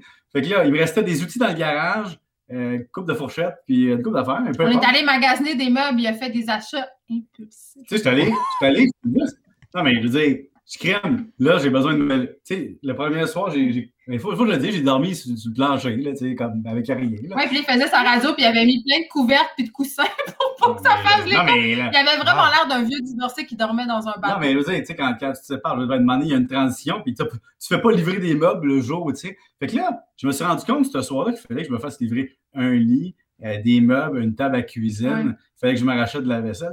Fait que là, OK. Fait que là, euh, je suis allé euh, chez, chez Mobilia, disons-le, puis là, je suis arrivé, puis j'ai fait comme, comme dans les films. Je fais ça, puis ça, puis ça, puis ça, puis ça. Hmm. Là, le monsieur, il me dit, euh, moi, je voulais, il y avait une super chaise de designer que je tripais, que j'avais vu dans un magasin de déco à 5000 pièces. Puis dans ce magasin-là, il y avait la copie pour 600. Ok. J'étais vraiment content. Fait que j'avais l'impression de faire un deal. Parce que je me suis acheté la chaise de designer, mais pas Mais l'original. c'est pas vrai qu'il dort sur un futon. Euh, Pierre-Yves, il aime les belles choses. Il aime acheter des belles choses. Mais il garde longtemps. Regarde, je me suis acheté une belle chose aussi. Regarde, ça, c'est beau. Regarde, ça, c'est c'est beau, ça. Ça, ça, c'est une Il des choses. sert jamais. Ça, c'est. Je je l'ai pas accordé, là. Fait que, mais ça, c'est des belles choses que je me paye, mais sinon, pas tant que ça. Bon. OK, on passe sur un autre sujet, là. Ouais, on était rendu dans une vie personnelle parce que nous sommes Ça s'appelle l'actualité, pas l'actu à McSween puis euh, Geneviève. Ouais, il, est contrôlant, hein? Non, Parce que je non, regarde ma montre, là, je trouve ça long. il est passionné. Il est, passi- il est passionné de sujets plates. Ouais, mais ça en prend. Ouais. Je trouve pas que c'est plate, ces sujets, pour vrai. C'est quand Ben, même. moi, je trouve ça intéressant. Je joue la game de, de rire, là, mais pour de vrai, euh, avec Pierre-Yves, je m'entends super bien puis je pourrais jaser longtemps de pas mal tout ce que Pierre-Yves trouve. Mais- Légère conclusion, on va encore passer à un autre sujet. Pour vrai, moi, je suis la fille la plus. J'étais la fille la plus irresponsable financièrement, Ouais. vraiment, là, mais à un tel degré épouvantable. Genre, Revenu Québec me saisit mes comptes de banque plus qu'une fois, OK? Pour Wow! vrai. Oui. Puis, euh, c'est Pierre-Yves, pas quand on sortait ensemble, là, avant, avant, avant, je lisais ses affaires dans la presse, puis c'est lui qui m'a convaincu d'arrêter de niaiser puis mettre des REER. Moi, l'écrivaine, vraiment, comme, qui s'en calissait, là. Fait que, Wow. Il a convaincu au moins une Je dois personne. quand même l'avoir l'affaire quelque part, là. Ben Ça. oui, moi, je pense que, ben, cas, là, je veux pas tomber trop dans, dans les reproches qu'on peut faire, mais je veux dire, tes conseils, dans le, tes conseils sont raisonnables à- dans le système Mais dans lequel on vit. tu sais. Il- forcément, on vit dans ce système-là. À moins qu'il y ait une révolution socialiste dans 5 ou 10 ans, t'es mieux d'avoir des Oui. REER. Sauf que les gens me disent que je devrais faire la révolution, mais tu sais, je peux pas faire ça tout seul. C'est une affaire ensemble, mon amour. Eh là là. Quand il est venu à Revenu Québec avec moi, c'était vraiment romantique. Pour aller t'aider, parce que là, tu t'es- tu te Oui, faisais c'est vrai, saisir. c'est recouvrement. Ouais, Puis là, il était assis, puis il disait C'est pas pour moi. pas Écoute, je veux dire, on marchait, on marchait, puis là, il y a un gars qui est arrivé. Tu sais, tu rentres dans le service de recouvrement, puis il y avait un gars, un gars de, de Revenu Québec avec son cornet qui revenait de dîner. Là, il me regarde passer. Il sait que je m'en vais au recouvrement. Là, il va. Il voulait pas y croire. McSween au recouvrement. Tu C'est comme Ricardo qui prend des cours de cuisine. Tu Oh, tu oui, ça n'a pas de sens, mais wow. C'est ça. Fait que je suis comme son cas social. Ouais. Ah, c'est que c'est drôle. Je trouve ça tellement. Ah, non, mais vous vous aidez. Parce que tu le, dé- tu le décoinces un peu, puis lui, il te coince un peu. Mais- Elle a dit que je suis pas Je le décoince coincé. beaucoup. Il y a eu beaucoup de premières fois. Hein, Pierre arrive avec moi? Oui, j'ai mangé la première fois un, un cassoulet. Ça, c'est, j'avais jamais mangé ça. Ah, ça, c'est le truc. Ah, c'est pas super bon, un cassoulet. Moi, j'ai pas tant Oui, c'est bon. là là. le cassoulet de Mais là, qui, tu viens du Saguenay, là. T'as toujours bien goûté le cassoulet de M. Daniel Pachon? Non. Ah, ouais, non, ben, je je suis jamais allé chez Pachon, mais je sais c'est quoi, là. Mais tu vois, je suis pas. Moi, j'ai des REER, fait que je suis pas allé chez Pachon. Ben, moi, j'ai pas besoin, là. Ah non, mais c'est le restaurant le plus cher du Saguenay, Pach- chez Pachon. Mais c'est elle qui le fait, le cassoulet. Ouais, ouais. que- OK. Mais ça coûte cher un cassoulet, parce que ça prend beaucoup de temps. Ah oui, passe à ton autre sujet, on va arrêter de parler de nous autres. Euh, ben, J'en ai quelques-uns ici. Là. Euh, essayons de sortir un peu de, de l'économie, parce que là, il y a le marché immobilier, mais on y reviendra tantôt. Euh, conjoint de fait, on a fait ça. Est-ce que. est-ce- euh, parlons un peu, euh, parce que là, je, je vous sens. euh, vous êtes prime, là, fait que c'est le fun de parler. Parlons un peu de Twitter puis de ces chicanes sur Twitter. Est-ce que vous avez Eh ben. suivi. euh, Est-ce que vous avez suivi celle? Ben là, euh, ça va un peu toucher le- l'Empire québécois, mais de toute façon, c'est pas si pire que ça, mais le tweet fight entre Guillaume Lepage puis euh, Guy Fournier, ou euh, Guillaume Lepage que, Oui, comme J'ai le vu la réponse de Guy, parce qu'on se rappelle que euh, Guy- quel Fournier Guy? a fait une chronique incendiaire sur Tout le monde en parle, blablabla. Ouais. Euh, Je vais, je vais essayer de Euh, mettre le contexte pour les gens. Ouais. Guy, Guy Fournier a écrit euh, sa quatrième chronique annuelle pour dire que Radio-Canada puis tout le monde en parle, c'est ordinaire. Puis c'est même pas même pas exagéré pour dire que honnêtement, il écrit contre tout le monde. il écrit contre Radio-Canada environ une quinzaine de chroniques par année. Pour de Bon, vrai. je, vais, je vais répondre parce que comme elle travaille pour, pour le même employeur, moi, je, je vais y aller, moi. Il a décidé que je répondrais pas, mais je vais répondre ensuite parce que je suis une femme libre avec un libre arbitre. OK, mais je vais avouer que sans, sans- Oublions tout le monde en parle, oublions Radio-Canada. Je sais même pas c'est quoi sa question. Non, mais Guy euh, Fournier fait une fixation sur Radio-Can dans ses articles depuis Oui. plusieurs années. Ouais, on peut dire fait, ça sans, euh, sans- sans être insultant pour lui, sans mépriser le Non, personnage. On peut respecter le il, est à Radio-Canada ce que Mathieu Bock-Côté est à la souveraineté, là. Tu sais, on- Ouais. à peu près, là. Tu veux dire qu'il aime beaucoup le sujet? Ouais, mais lui, il n'aime pas Radio-Can, qui a déjà été sous le conseil d'administration, je ne sais pas trop quoi. Donc, en pour vrai, en tant qu'observateur externe de cette affaire-là, je trouve qu'il pourrait en venir. tu sais. Ouais. Mais ça, c'est mon point de vue personnel. Ça fait un peu bébé. tellement- Ça fait un peu bébé, genre. Parce que, Mais mais, surtout des gens qui ont vécu de l'industrie télévisuelle toute leur vie, qui ont écrit pour la télé, qui ont Ouais, eu leur c'est un face peu, dans la télé. euh, Tu sais, à un moment donné, tu as été privilégié. Tu sais, Ben, décroche. encore, je pense, Non, mais hein. décroche. mais la guerre d'Empire, là, puis là, tu vois, moi, moi je suis associé à Radio-Canada, même si en ce moment, je travaille pas régulièrement. Toi, Geneviève, tu es à Québécois, mais je suis Moi, je peux en surpris. parler vraiment bien de la guerre de l'Empire parce que je suis quand même euh, une figure forte de l'Empire. Les concurrents, d'autres, là, je travaille chez. C'est vrai. Euh. Puis, tu sais, je- pour vrai, là, je, je jure sur la tête de mes trois enfants que ce que je dis, c'est vrai. Là. Moi, j'ai, Moi, je suis libre euh, d'aller où je veux. C'est pas Dans vrai. le sens où, pas vrai. dans, le- dans le sens où euh, il n'y a jamais un patron qui m'a empêché d'aller faire une entrevue dans un autre média. Ah, OK, ouais. Dans ce sens-là, peut-être. Jamais. Mais, mais attends un peu, jamais senti non plus que je pouvais pas être critique par rapport à, à des positions qui étaient prises chez Québécois. Là, je pense Ben que moi, ça, hey, euh, ben regarde, moi, je- moi, je peux pas aller dans certaines émissions de Québécois. Les producteurs n'ont pas le droit de Ah, m'inviter. Parce que je suis trop associé à Radio-Canada, puis ils ont eu le mot d'ordre de pas m'inviter. Attends, excuse-moi, ou- excuse-moi. Non, non, Je, excuse-moi. je, le sais de source sûre. Mais c'est quelles émissions? Ben là, je vais pas commencer. Là, OK, next sujet. T'ouvres une boîte de Pandore, puis tu vas Non, pas mais je veux dire, les gens. Les, les- Non, mais c'est parce que moi, ça m'intéresse pas cette guerre-là. Fait que je veux pas. Je veux pas. Je veux nourrir cette guerre-là. Non, Non, on mais- la nourrira pas. Moi, je veux Non, juste la dédramatiser. Attends, attends, Geneviève.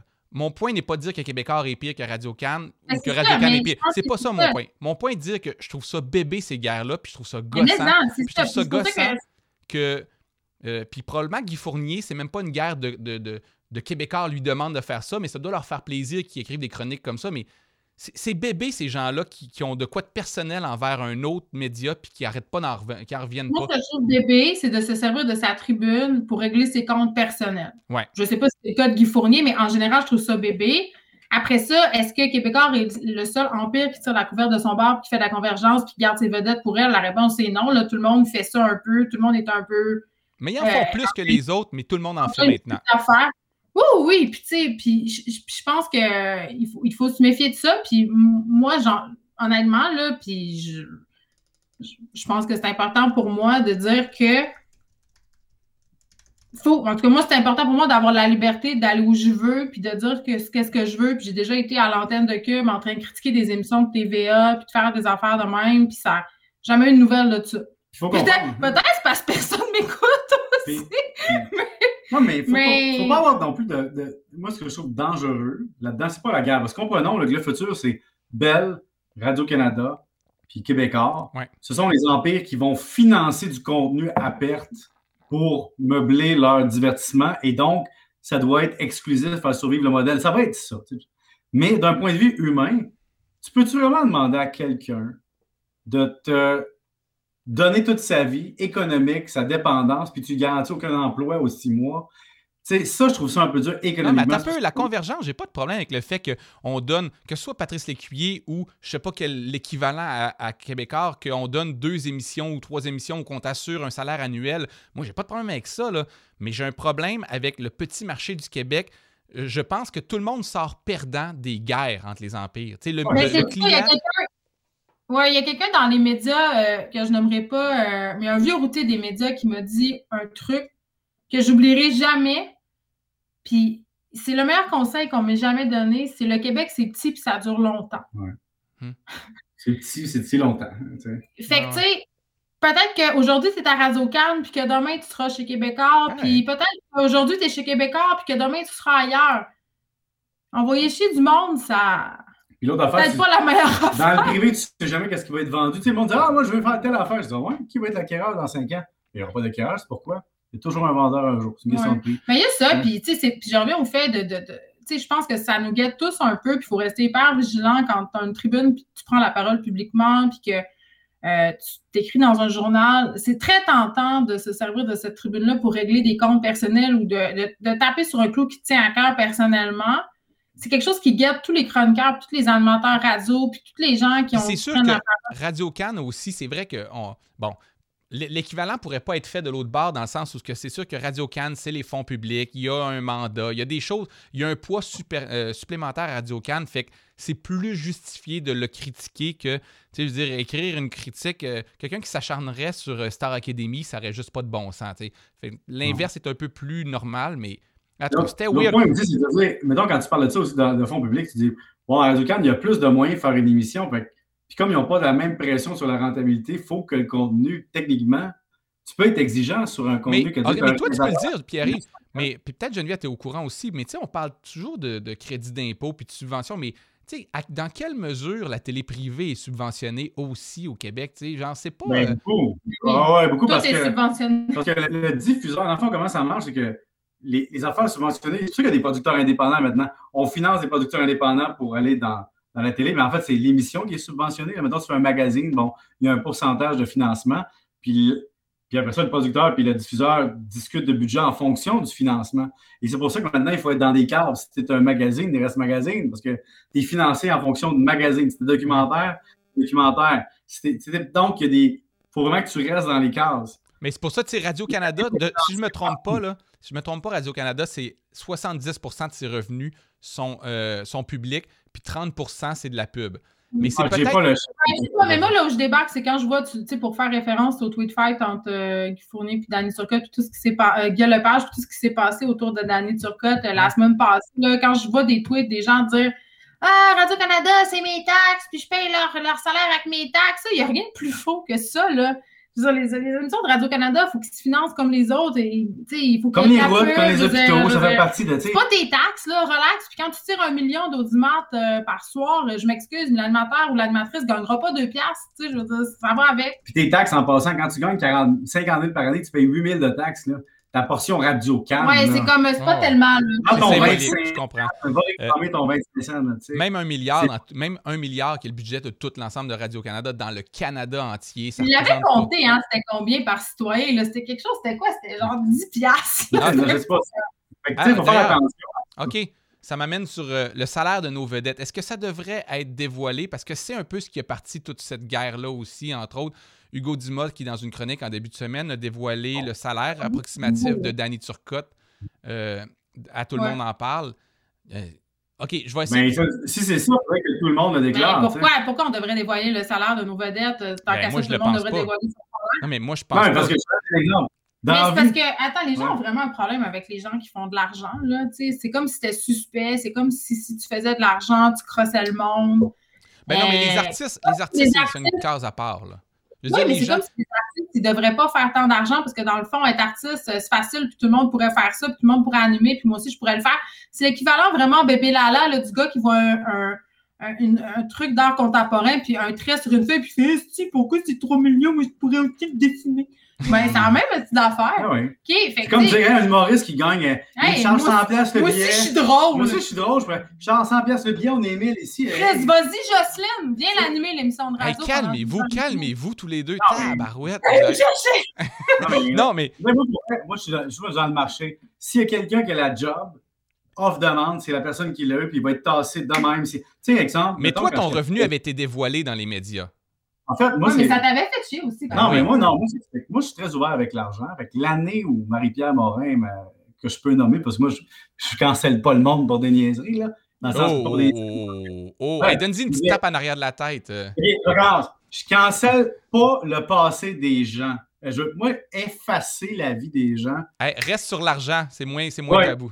C'est pas pour niaiser, c'est pas ça que je voulais dire dans le sens. Je commence. OK? On Mais tu voulais pas dire que Marc Permoret, ce qu'il avait fait, ce n'était pas grave. Non, là, ça va me tarder. Ce que je veux dire, c'est que je trouve que les. Je vais rien dire sur ce sujet-là, c'est trop dangereux. OK? On peut rien sur l'argent. J'arrive à ma émission de Marie-Pierre Morin, puis là, Anne Corner, puis elle dit J'aimerais te dire combien tu, que je fais? Ben, je dis Je pense pas. Mais toi, tu fais combien? Ben là, je dis Tu sais, cette année-là. Attends, je peux ça, je comprends. Tu as conseillé de ne pas révéler son salaire? Je t'explique. On est à une émission où elle parle d'argent, elle a des tabous, puis là, cette émission-là, c'est sur l'argent. Et je dis, tu sais, moi, je suis, je mal placé pour pas en parler. Je dis à tout le monde qu'il faut en parler parce que, fait que, bon, cette année-là, je fais une émission de télé, une émission de radio, je vends des livres, je fais, c'est une estique de bonne année, tu sais. Fait que c'est sûr que j'ai dit, cette année-là, mon chiffre d'affaires de compagnie, puis là, j'ai bien expliqué. Puis encore une fois, Hugo Dumas était rentré dans, comprend pas la nuance entre salaire puis chiffre d'affaires parce que j'avais eu des revenus promotionnels que j'avais déduits, j'avais engagé du monde. Bon, j'avais, j'avais des plus puis des moins. en somme, cette année-là, ma compagnie avait fait 500 000 de chiffre d'affaires, mais j'ai pas 500 000 dans, dans mes poches, tu comprends, avec l'impôt, bon. Mais c'est une grosse année, tu sais. Bon, ben, euh, là, les gens, tu sais, je me comprenais qu'il y a 23 ans de travail derrière ce chiffre-là, puis il y a eu des années plus élevées, moins élevées, il y a eu plein d'affaires. Mais pourquoi on en fait un plat? Je dis, tu sais, des fois, il y a des gens qui disent Ah, ton livre, j'aurais pu l'écrire les deux doigts dans le nez. Je dis Ah oui, vas-y, écris-le. Non, mais c'est pas juste ça. Il y a ça, mais il y a aussi que je comprends que ça peut être frustrant de voir euh, parfois les salaires mirobolants des animateurs, des animatrices, des vedettes, des acteurs, des joueurs de hockey. ça n'a aucune commune mesure. Mais... Ben oui, mais ça demeure du privé. Puis, tu sais, OK, moi, je, je connais les prix relatifs dans le milieu. Là. Je sais à peu près ce que peut gagner des animateurs. Je comprends. Moi, je suis capable de relativiser tout ça. Mais euh, il n'y a pas moyen, je pense, de dire ces montants-là sans que les gens réagissent. Parce que c'est sûr que c'est. Ils disent, Danny, il dit tant de phrases dans l'émission, il faut 30 semaines. Mais il pas le mal. Tout ce qui fait que tu te rends là, c'est comme, comme un artiste, comme Max Séguin. C'est frustrant pour moi de me dire, euh, par exemple, euh, qu'à salaire équivalent, qu'à job équivalente, euh, un, un, un, congénère masculin va faire deux fois ma paye. Ça, ça manque. Oh, ben oui. je sais pas. Deux fois, ça dépend. Mais, oui. puis l'autre affaire sur les revenus, tu sais, de dire, c'est pas parce que l'employeur est public ou l'employeur est privé que la job n'est pas la même. Et donc, dire que c'est public, ça devrait être public, privé, ça devrait être privé, c'est illogique. Mais c'est ça. Ce que les gens ne comprennent pas, c'est que si Radio Cannes accote pas les salaires du privé, elle ne devrait pas euh, participer à la surenchère des salaires. Ça, c'est une autre chose. Elle ne devrait pas dicter, elle devrait pas monter le salaire par rapport à d'autres euh, Québécois ou euh, Belles. Mais si elle ne suit pas la parade, elle va se retrouver avec du monde moins bon elle va se retrouver. Ce que je par contre, c'est que l'industrie au complet, puis là, je vais y aller avec des vraiment marchant sur des œufs. Il n'y a pas tant de monde que ça d'indépendants de fortune que tu veux absolument qui est irremplaçable. Et donc, quand une personne abuse, hmm. parce qu'il y en a dans les médias de monnaie qui ont abusé de leur demande salariale, puis que l'employeur a fait Ben, mon chum, on attendait juste ça. Et la personne est partie. Et, là, ça, ça devrait être fait de donné, dire il y a une limite aussi à, à l'inbreeding. Je t'engage toi, tes amis, nanana. Tu sais, il y a des fois des émissions ou des, concepts, tu dis, aïe aïe, j'ai un malaise de tout le monde qui travaille ensemble, qui se paye entre eux autres. Puis ça, tu peux en parler. Et on parle juste d'argent. C'est capoté. Ben, c'était quoi ce mais, Non, mais de quoi tu voudrais parler? T'as-tu quelque chose? Non, mais je suis super ouvert à. J'ai. Euh, qu'est-ce que j'avais? Ah. Vas-y, continue. Je voulais parler de Non, mais c'est vrai, mais, mais c'est vrai qu'au Québec, on a un rapport euh, un peu, euh, entre guillemets, bipolaire à l'argent. Ah, mais, savez-vous, je vais essayer d'expliquer en partie pourquoi, selon moi, on a un rapport tordu avec l'argent, entre autres, au Québec, et peut-être plus qu'aux États-Unis ou ailleurs. C'est que je suis, moi, je suis un partisan du modèle économique du Québec, de l'interventionnisme. J'ai pas de problème avec ça. Mais le plus gros donneur d'ouvrage au Québec, le plus grand responsable de la richesse, c'est le gouvernement. Et la majorité des gens qui ont fait richesse ou qui ont fait fortune au Québec sont de près ou de loin liés au gouvernement. C'est sûr que ça crée une frustration pour les gens. Oui, mais il y a un petit fond judéo-chrétien aussi, pas mal. Peut-être un peu aussi, mais je pense qu'il y a beaucoup de choses. Non, mais tu regardes toutes les fortunes. Non, mais toutes les fortunes du Québec. C'est la réussite aussi. On a un rapport tordu avec la réussite moi, je vais parler du monde des arts, par exemple. Euh, quand tu es un. Moi, je, que là, tu vas parler du pas d'argent. Non, je Vais, non, je vais parler du fait de réussir dans le monde des arts. Ah, OK? Mettons un Marc Séguin, euh, Kim Thuy, Simon Boulris, Patrick Sénécal, des gens qui écrivent ou qui vivent de, de leur art visuel automatiquement, par le milieu artistique, sont perçus comme moins ayant... Nobles, moins nobles. Tu sais, maintenant qu'ils font d'argent, ils sont moins nobles. Ils n'ont pas souffert. Maintenant, je vais finir ma phrase. Mais euh, ils sont perçus comme ayant moins de valeur symbolique au niveau artistique sur le plan des idées. Ah ouais? Euh, puis, oui, puis quand, quand, tu réussis, puis que tu vends des livres, puis que tu, tu, rayonnes dans l'espace médiatique, ça vient avec une espèce hmm. de de jugement de la part du milieu littéraire, du milieu des arts visuels. Mais c'est tough, le milieu littéraire, parce que justement, c'est un milieu où il y a peu d'élus. Euh, c'est très difficile, fait que forcément, il doit y avoir une solidarité parmi ceux qui réussissent pas. Tu sais, il doit y avoir de la jalousie parce qu'il y a peu d'élus. Parce qu'en humour, honnêtement, il y a beaucoup d'argent en humour. Il n'y a pas ce type de. Il y a peu d'élus quand même. Pour vrai? Non, mais il y a beaucoup d'argent en humour. C'est ouais, c'est ça. Ce que je veux dire, c'est que ceux qui réussissent, ben, sont juste vus comme cool. Là. Je sens pas que.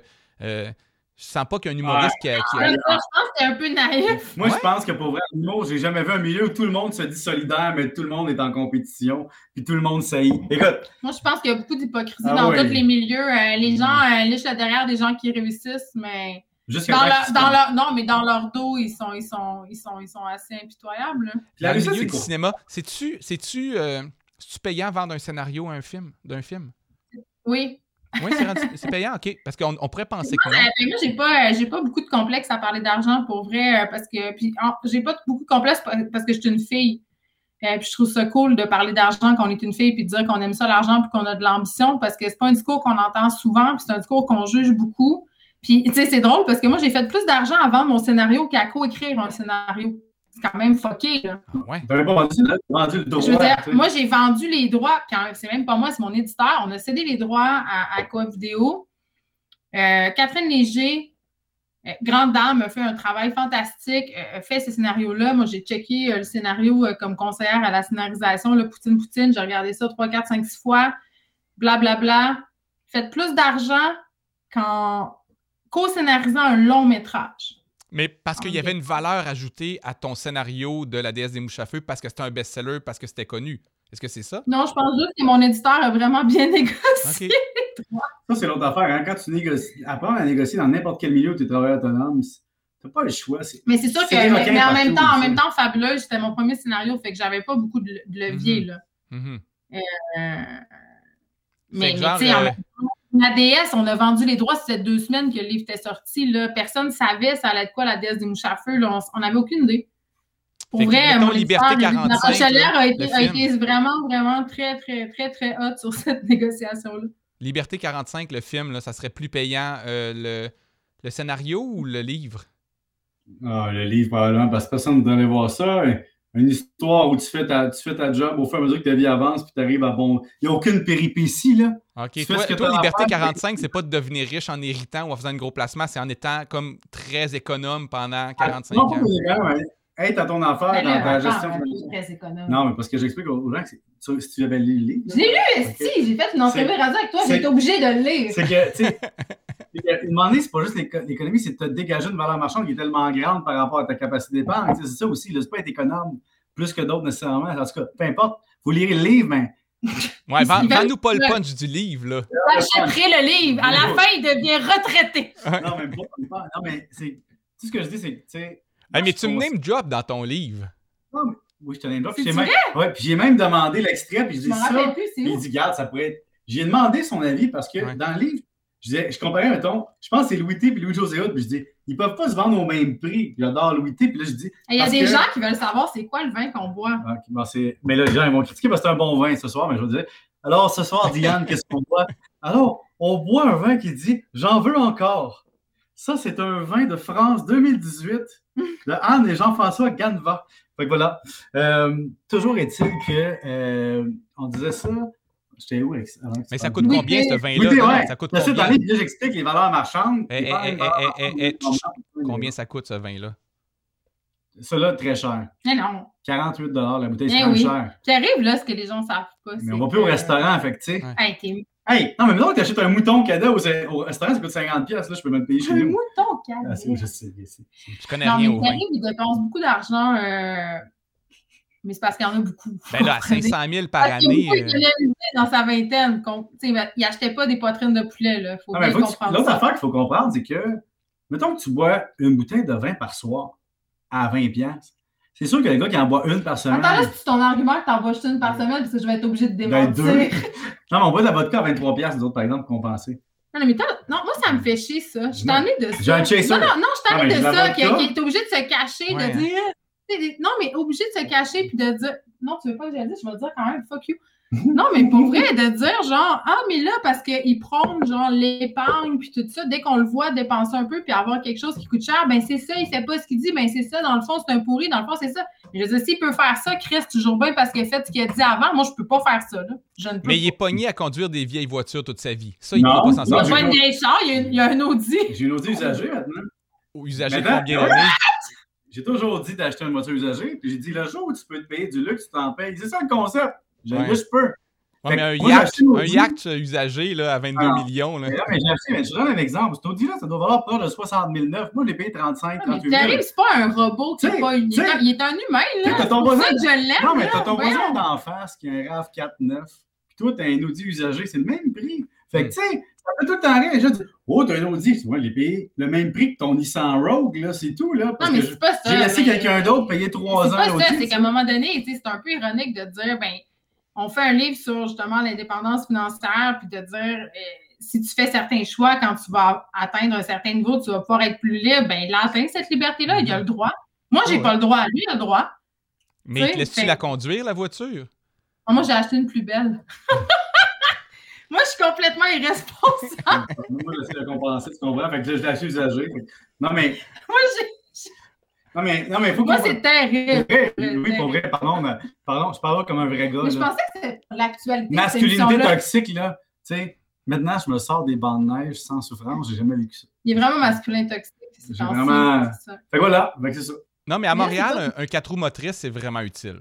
Pour de Mais là, écoute, je capote. T'as l'impression qu'à Montréal, ça te prend une char, puis en banlieue. Mais attends, là, c'est le moment qu'il faut dire où on, on- on reconnaît notre privilège. Pour vrai, sans niaiser, tu sais, je veux dire, on est vraiment chanceux. On est chanceux, on a un driveway le t'sais, char rentre même Non, pas mais c'est même pas ça.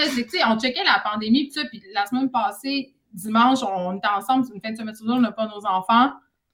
Puis, tu sais, j'étais comme semi-angoissée. Je me disais, ah, je suis tannée que ça soit la pandémie, puis tout ça, non, non, non. Puis, je me sentais vraiment comme un tas de marde. Puis, je me disais, tu sais, dans le fond, je suis vraiment chanceuse. J'ai une maison, j'ai un chum, tu sais, comme tout va bien, là. Puis, Mhm. tu sais, c'est que je me sentais vraiment pas d'angoisser quand même, mais en même temps, je revendique mon droit d'angoisser quand Ben même oui. Ben non, mais personnes privilégiées. Mais, mais tu sais, on parle de ça. t'sais. On parle de ça, mais je pense que c'est important aussi de dire qu'on est crissement chanceux. Ouais, Oui, mais la période est anxiogène pour tout le monde. Mais je pense que euh, les plus privilégiés doivent juste savoir que. Tu sais, on a le droit de vivre notre anxiété, mais l'exposer, notre pitié, c'est pas pareil. tu sais. Mais on a le droit d'être anxieux. Là. Ouais. Tu sais, moi, j'ai j'ai pris mes enfants l'autre fois, puis je suis passé dans la ruelle en arrière de l'école, puis je dis, je vous rendez-vous compte, les enfants, là, tu sais, cet appart-là, là, ça court, c'est directement à la ruelle, pas de balcon, c'est une fenêtre. Fait que, tu sais, je, je veux pas faire t'es la morale. À- Ah, Je veux pas faire la morale à mes ça, enfants. ça. Moi, Hey, je, moi, je- hey, Pierre-Yves, Ok, mon regard est comme parti dans le verre. hey, Pierre-Yves, là, il va se promener à Schlaga avec ses enfants, puis il monte les pauvres. Check ça, comment ça Non, pas non, non, chanceux. mais non, c'est ça. Non, non, non, non, c'est vrai. Non, non, non, non, non. Non, ce que je veux dire, pour vrai. Non, mais tu veux faire réaliser tes je enfants. sens pas bien. Non, mais tu veux faire réaliser tes enfants qui ils ont une cour, tu sais, qui les autres prennent ça pour acquis. C'est ça, je veux dire. Je veux pas dire que je veux pas les. Je veux pas shamer, je veux dire, hey, vous êtes chanceux. Mais c'est juste l'étape où tu pointes. Non, mais, non, mais, non, mais ce que je veux dire, c'est que. OK, on revient au moins personnel. On refocus. Non, On mais la personne, sa fenêtre arrive dans, dans la rue, tu comprends-tu? Dans la rue. Puis sa fenêtre en avant, c'est dans la rue, il n'y a pas de balcon, t'es en pandémie. Ils peuvent pas aller dehors après 8 heures, tu sais, je veux dire. Eux autres, tu sais, ils sont, sont- Fait que, je veux juste dire à mes enfants qui sont privilégiés, j'ai-tu le droit de dire ça? Non, mais Ben attends, oui, ben non, Moi, je suis ben, d'accord. droit de te dire, il faut juste assumer ce que tu dis ensuite sur Twitter, mais Je l'assume. ce que j'allais dire, non, mais ce que j'allais dire, c'est qu'à un moment donné, Pierre-Yves, il se plaignait beaucoup euh, du fait que nos enfants étaient un peu ingrats. Tu sais, dans le sens qu'ils ils reconnaissent pas ce qu'ils ont, puis je suis comme, Ouais, mais tu réalises la chance qu'ils ont de pas se rendre compte qu'ils ont pas, tu sais, de pas se rendre compte, dans le fond, qu'ils manquent de rien? C'est ça, c'est un privilège. Ben moi, je suis d'accord avec ça. Moi, je on, on y pense régulièrement avec notre fils de comment. Ouais. euh, mais on, mais on, on essaie de trouver la façon. Puis après ça, on va revenir à l'actualité, mais que ce soit pas culpabilisant. L'idée, c'est pas de dire, tu sais, euh, sens-toi mal de ce que tu as, Ouais, mais comment reconnaître son privilège, tu sais. Mais à Radio Cannes, nous, on a toute une formation là-dessus. Vous autres, à Québécois, non. Non. Mais euh, Nous, on a une formation sur le harcèlement, mais je ne l'ai pas suivi. Mon gars, écoute, Louis, il faut que je Mon, moi, je gars- chacun ses problèmes. Chacun ses problèmes. C'est ça. mon gars, il me dit Papa, est-ce que tu as des octilions? Hey là, Ah, C'est bon. c'est quoi des sais c'est même pas. plus gros que des billions puis des trillions. Ça, c'est quand tu as vraiment beaucoup de rien. Fait que là, je dis Où est-ce qu'il a appris ce mot-là? Je suis allé dans le dictionnaire. Mais là, l'actualité, là, Meghan et Harry, c'est Ah qui, ouais. là? Ils vont faire une entrevue, ils vont se mettre dans la barre un peu comme nous. Ben oui, mais je j'ai pas suivi ça, mais je sais qu'ils vont faire une entrevue toutes les deux à Oprah parce que. Ok, dites-moi, je sais pas si tu as suivi un peu plus. Les deux, euh, c'est les deux enfants bâtards du couple royal euh, de la, monarchie parce qu'eux, ils veulent pas être euh, princes, ils veulent Ils ont pas les ça. Ouais, fait qu'ils ont Ouais. quitté, puis là, ils disaient qu'ils allaient peut-être venir habiter au Canada un bout de temps, peut-être pas. Puis là, ils veulent aller à Hollywood, ils veulent aller faire leur argent à Hollywood. C'est ça, dans le fond. Mais elle, c'est une actrice, non, avant. Ouais, mais elle était bonne, ben, elle était bonne. Moi, je l'aimais bien dans Soute. une femme de mauvaise vie. Ben, elle, elle a des problèmes avec sa sœur, puis son père, puis c'est fucked up. Elle n'a pas invité sa sœur à son mariage. Parce que sa sœur l'accuse d'être une gold digger qui a toujours voulu marier un roi ou un prince. Ben, qui veut pas marier Qui un roi ou un un- prince? Harry est tellement beau, tu sais. Ben, c'est le moins beau. Ah non, ben, il est plus beau que l'autre, là, qui a plus de cheveux, là. Et là, tu fais un jugement physique en 2021 sur une personne. Mais c'est moins pire qu'à pointer des pauvres du doigt. c'est pas ça que j'ai fait. Et là, sérieusement, on est une soirée, on est relax, puis tu réalises pas que sur Internet, j'ai des enfants. Je pointe pas des mots, je dis à mes enfants qui sont chanceux de leur privilège. Caroline. Là, de demain matin. OK, là, mais hey, avant qu'on arrête de parler de ça, là, parce que les gens se demandent beaucoup, ils ont quel âge, vos enfants? Trop. Il n'y a pas assez. Hein, 14, 11, 9, euh, 6 et 6. Non, 6 et 7. 7? Emile, j'ai Six. 7? 6 et 6, t'as raison. on va Ben ça. oui, c'est moi que j'ai raison. Excuse-moi. 6 et Mhm. 6, mais c'est pas des jumeaux? Non, Ils sont pas ensemble. Qui a eu un enfant de Moi, six ans, moi, un dans le fond, moi, j'ai un enfant de 6, une fille de 11, puis une autre, euh, une autre fille de 14. Puis moi, j'ai un enfant de 9 qui va avoir 10, puis un enfant de 6 qui va avoir 7. Tu comprends? OK. Euh, C'est T'as écrit, un, t'as six. écrit un, un statut, je pense que c'est toi Geneviève, je ne veux pas me confondre avec quelqu'un d'autre, mais tu as écrit un statut à propos de, du changement de zone euh, dans le Québec. Beaucoup de régions qui sont devenues zone orange, ça représente 45% de la population. Euh, et tu t'es dit comme solidaire ou contente pour eux, euh, parce que Mhm. effectivement, je pense que c'était important de souligner de- que ça soit un peu rassembleur puis qu'on divise pas le Québec en, en termes de jalousie puis que les Montréalais soient frustrés. Moi, personnellement, je suis pas frustré de ça. Je suis content pour eux. là. Pour de vrai, je suis. Genre, dans le Mhm. sens que je comprends totalement la situation à Montréal. Il n'y aurait pas de sens que Montréal devienne zone orange, puis il n'y a pas de sens que la Gaspésie soit zone rouge. Fait que moi, j'ai pris cette nouvelle-là de manière très normale. Est-ce que tu as senti le besoin de dire ça parce que tu pensais justement qu'il allait avoir une espèce de clivage dans le Québec? Ben non, moi je trouvais ça. Ben, tu sais, moi je suis dans la fille des régions en moi qui est encore là. Je, je sais que, tu sais, pour garder du contact avec plein de gens qui vivent en dehors de Montréal, ils ont trouvé ça super tough d'avoir l'impression, en guillemets, de sacrifier pendant un maudit bas, surtout pendant la première vague, là, où y a, eux, il y avait vraiment moins de cas, euh, puis devaient se soumettre aux mêmes consignes sanitaires que nous. Ils l'ont fait euh, par solidarité, puis il y en a qui chialaient, mais j'aime mieux voir le bon côté des choses, puis là, je trouve que c'est à notre tour. Tu sais, pour vrai, on a le plus de cas. Euh, pourquoi on les pénaliserait alors qu'ils peuvent continuer à faire rouler leur économie, aller au resto puis faire des affaires? Moi, je trouvais que j'avais juste envie de. Puis en même temps, Twitter- c'est un, post que j'ai fait sur Twitter. Je trouve tellement que Twitter, en ce moment, c'est une espèce de, de ramasser de chialage que je trouvais que euh, de, de faire un, un post un peu rassembleur puis positif. En même temps, ça me ressemble pas tellement, mais je le filais vraiment. C'est c'est ça que j'ai envie de dire. Tu avais besoin de ça à ce moment-là, mais ça a super, Ouais. ça a rayonné beaucoup, ça a rejoint beaucoup de monde parce que c'est vrai qu'il n'y a plus beaucoup de trucs rassembleurs ou positifs sur les réseaux sociaux en général. ça puis on est jaloux. Mais tu vois, la pandémie, ça a comme fait sortir ce côté-là qui était déjà là, mais le côté euh, de l'individualisme, tu sais, de dire moi je, puis euh, moi mon papier de toilette, puis moi ma famille, je vais sauver ma famille en premier, puis ça, puis on pense à nos régions, puis à nous. Euh, OK, mais à un moment donné, ça va redevenir pas ça, puis il va falloir qu'on repense à nous. Ouais, puis Ben- souvent, les gens, quand, quand tu parles d'actualité, c'est Oui, mais moi, oui, mais moi. Hey, on peut s'arrêter de dire oui, mais moi, on est 8 millions, là, tu sais. Si on fait tout, oui, mais moi, j'ai mon cas d'exception, on parle tu sais. C'est c'est souvent ça le problème. Puis beaucoup d'hommes, surtout sur Twitter, je sais pas si tu le vis, toi, Louis, toi, tu es quand même rassembleur. Je pense pas que tu, tu génères autant de haine qu'un gars comme moi qui parle de frottement C'est d'argent. vrai, Hey, je suis content de ça. Merci, c'est très- Hey, c'est vraiment gentil. C'est Mais- vraiment- Moi, j'ai j'ai beaucoup d'hommes avec des avatars frustrés. Tu sais, c'est des hommes. Pourquoi les hommes sont C'est si cool, toi, il agressifs? t'envoie pas des menaces de viol. Non, Ouais. moi, il m'envoie des menaces de mort. Mais pourquoi Mais, des ils hommes? attends un peu, mais tous les deux, vous devez avoir des gens qui sont fâchés contre vous. C'est quoi leur portrait ou leur profil type? Pourquoi, mettons, Pierre-Yves, les gens qui sont fâchés contre toi, ils te reprochent quoi, entre autres? Ne pas être un religieux du Bitcoin, euh, d'avoir vendu mon âme au capitalisme et de ne pas euh, de ne pas dire qu'il faudrait donner de l'argent à tout le monde, peu importe le concept et peu importe les calculs. et Oui, quand importe tu les critiques contrôles. les mesures gouvernementales. Ouais. Ça, euh, ça c'est vrai, là, quand ils critiquent les mesures euh, comme la PCU puis tout ça, puis c'est son, son travail. Les gens, en tout cas, c'est sûr que moi, c'est mon chum, puis je l'aime. Fait que, tu sais, quand, quand je vois ça, j'ai le goût de brûler des villages. Pour vrai, là, tu sais, quand il fait son travail, sa job, là, c'est Ouais. ça qu'il faut qu'il fasse. Il faut qu'il analyse les mesures gouvernementales. Il faut qu'il faut qu'il se prononce sur les mesures économiques, puis sur les conséquences possibles. Puis C'est pas émotif, c'est froid, les- l'argent, les chiffres. Je veux dire, il te le dit, c'est ça. Puis ça choque le monde, puis les gens deviennent super agressifs. Puis, tu sais, le- les gens qui sont souvent le plus fâchés, c'est les gens qui ont le plus de problèmes financiers souvent. Ben oui. qui sont... Mais c'est un bon exemple. Quand j'expliquais au début, bon, voici, il manque de contrôle, il va y avoir des problèmes, tout le monde me disait, les gens me crachaient dessus pour me dire, t'as pas raison, il mais- faut en donner. Puis une fois qu'on s'est rendu mais compte. des fois, c'est pas le moment, tu sais. Je sais que c'est ta job. Mais non, mais c'est ta job, puis moi, je, conçois, puis moi, j'aime ça. Je suis assez froid dans ma lecture de l'actualité, j'aime ça, mais tu sais, quand les gens ont besoin d'espoir puis de solidarité, c'est sûr que d'arriver avec des bémols, puis moi, je suis du genre aussi, des fois, un peu euh, contrariane, j'aime ça, tu sais, des fois, dire un Ben, peu le contraire. documentaire sur les anti-vaccins, tu mets un bémol, tu dis, Ouais. j'ai compris un peu, je vais me faire vacciner, mais j'ai compris. Mais il était bien reçu. Il était bien reçu. Fait que ça, j'étais bien content. Les, Ah gens qui m'ont vu pl- ça? les gens qui m'ont plus haï pour ce documentaire, là, c'est ceux qui m'ont pas écouté puis qui m'ont reproché un ton qu'ils pensaient que j'allais avoir. Parce qu'il y a des gens qui étaient Mhm. convaincus que j'allais ridiculiser les, les gens hésitant à la vaccination. Fait qu'ils m'en ont voulu, là. Puis même après la diffusion du documentaire, ils m'écrivaient des insultes pour dire « Tu méprisais les gens », mais ils l'ont pas écouté, tu sais. Ben, écoute, ça, c'est, tu viens de C'est comme les gens qui lisent juste les titres de mes chroniques. là. Hey, écoute, c'est comme le monde qui critique mon livre, je dis, l'avez voulu? Ouais. Ils font une analyse. Il y a un gars demandé, il a posé une analyse. Je réponds, avez-vous voulu? Il dit non.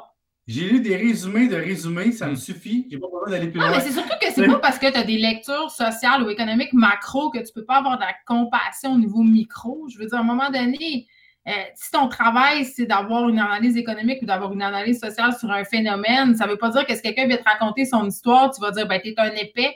Je veux dire, tu sais, on confond beaucoup de Ouais, choses. c'est comme les poivrons, mettons, qui analysent euh, l'angle do- du droit. Puis selon droit, c'est telle affaire. Ça veut pas dire qu'il n'y a pas de compassion pour une victime ou pour un ou qu'il y a de la compassion pour croient l'agresseur. Mais ça fait partie du discours démocratique. tu sais, Il faut des gens, mais comme il faut des militants, comme il faut des gens un peu plus radicalisés aussi pour nous brasser Ouais, puis nous ben amener à des opinions. euh, il faut Ouais. aussi des gens, des fois, qui ramènent. Ça fait partie de la dynamique, tu sais. On a...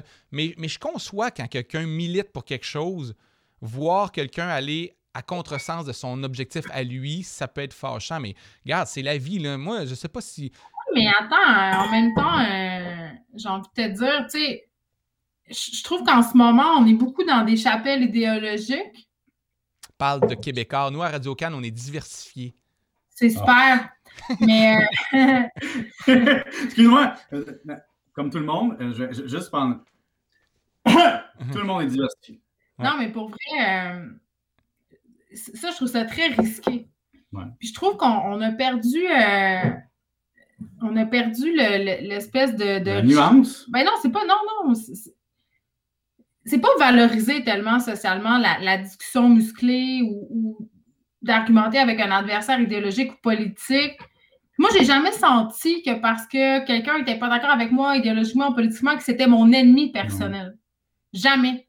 Euh, puis j'ai été élevée comme ça, puis gloire à mes parents, là, mais je veux dire, je, je trouve qu'on mélange beaucoup d'affaires, puis ça devient très, très vite personnel, puis les gens sentent très vite attaqués, alors que dans le fond, euh, tout le monde aurait avantage à discuter, mais je pense pas que les médias sociaux, c'est un, c'est un bon lieu pour avoir des discussions. Pour Mais- vrai, là, je- Je pense qu'il y a un privilège qui vient avec euh, quand on est quand le, le statu quo nous va bien, c'est plus facile d'avoir des débats euh, avec des gens ou tu sais c'est plus moi je suis pas très confronté non plus avec les idées parce que le statu quo au pire puis pas mal toutes les énergies vont vers garder le statu quo dans la vie tu sais fait que comme Ouais. ça me va bien puis je demeure quand même privilégié c'est sûr que j'ai moins tendance à me fâcher sur les réseaux sociaux ou me fâcher contre les idées divergentes ou contre les chroniques mais je peux concevoir quelqu'un qui, en ce moment, la vie, il va pas bien à lui. Ben, voir du monde, là, euh, faire la joute oratoire, voir du monde s'amuser à débattre d'idées, là, ça doit être frustrant quand toi, tu n'arrives pas à payer ton loyer. Là.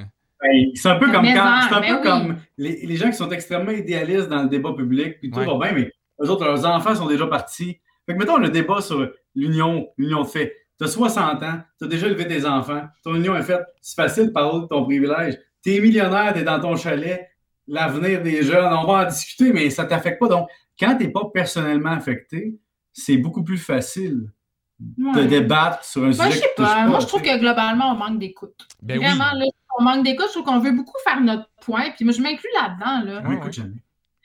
Mais, ça, mais c'est Non, mais- c'est inquiétant pour l'avenir. Pour les, les réseaux sociaux, moi, j'avoue là, que c'est un stress de. de euh, J'arrête pas de le répéter, puis j'y ai contribué aussi. Là, vous l'avouez tous les deux aussi, on y contribue un peu aussi, peut-être moins intensément que d'autres, mais tu sais, le Québec, ça va bien. Là. On n'a pas de guerre civile, on se déchire pas comme aux États-Unis. On vit dans une place vraiment paisible, puis on veut le protéger, cette, euh, cette espèce de, de, de, de chance qu'on a là. Puis j'ai peur qu'on le perde dans la prochaine décennie.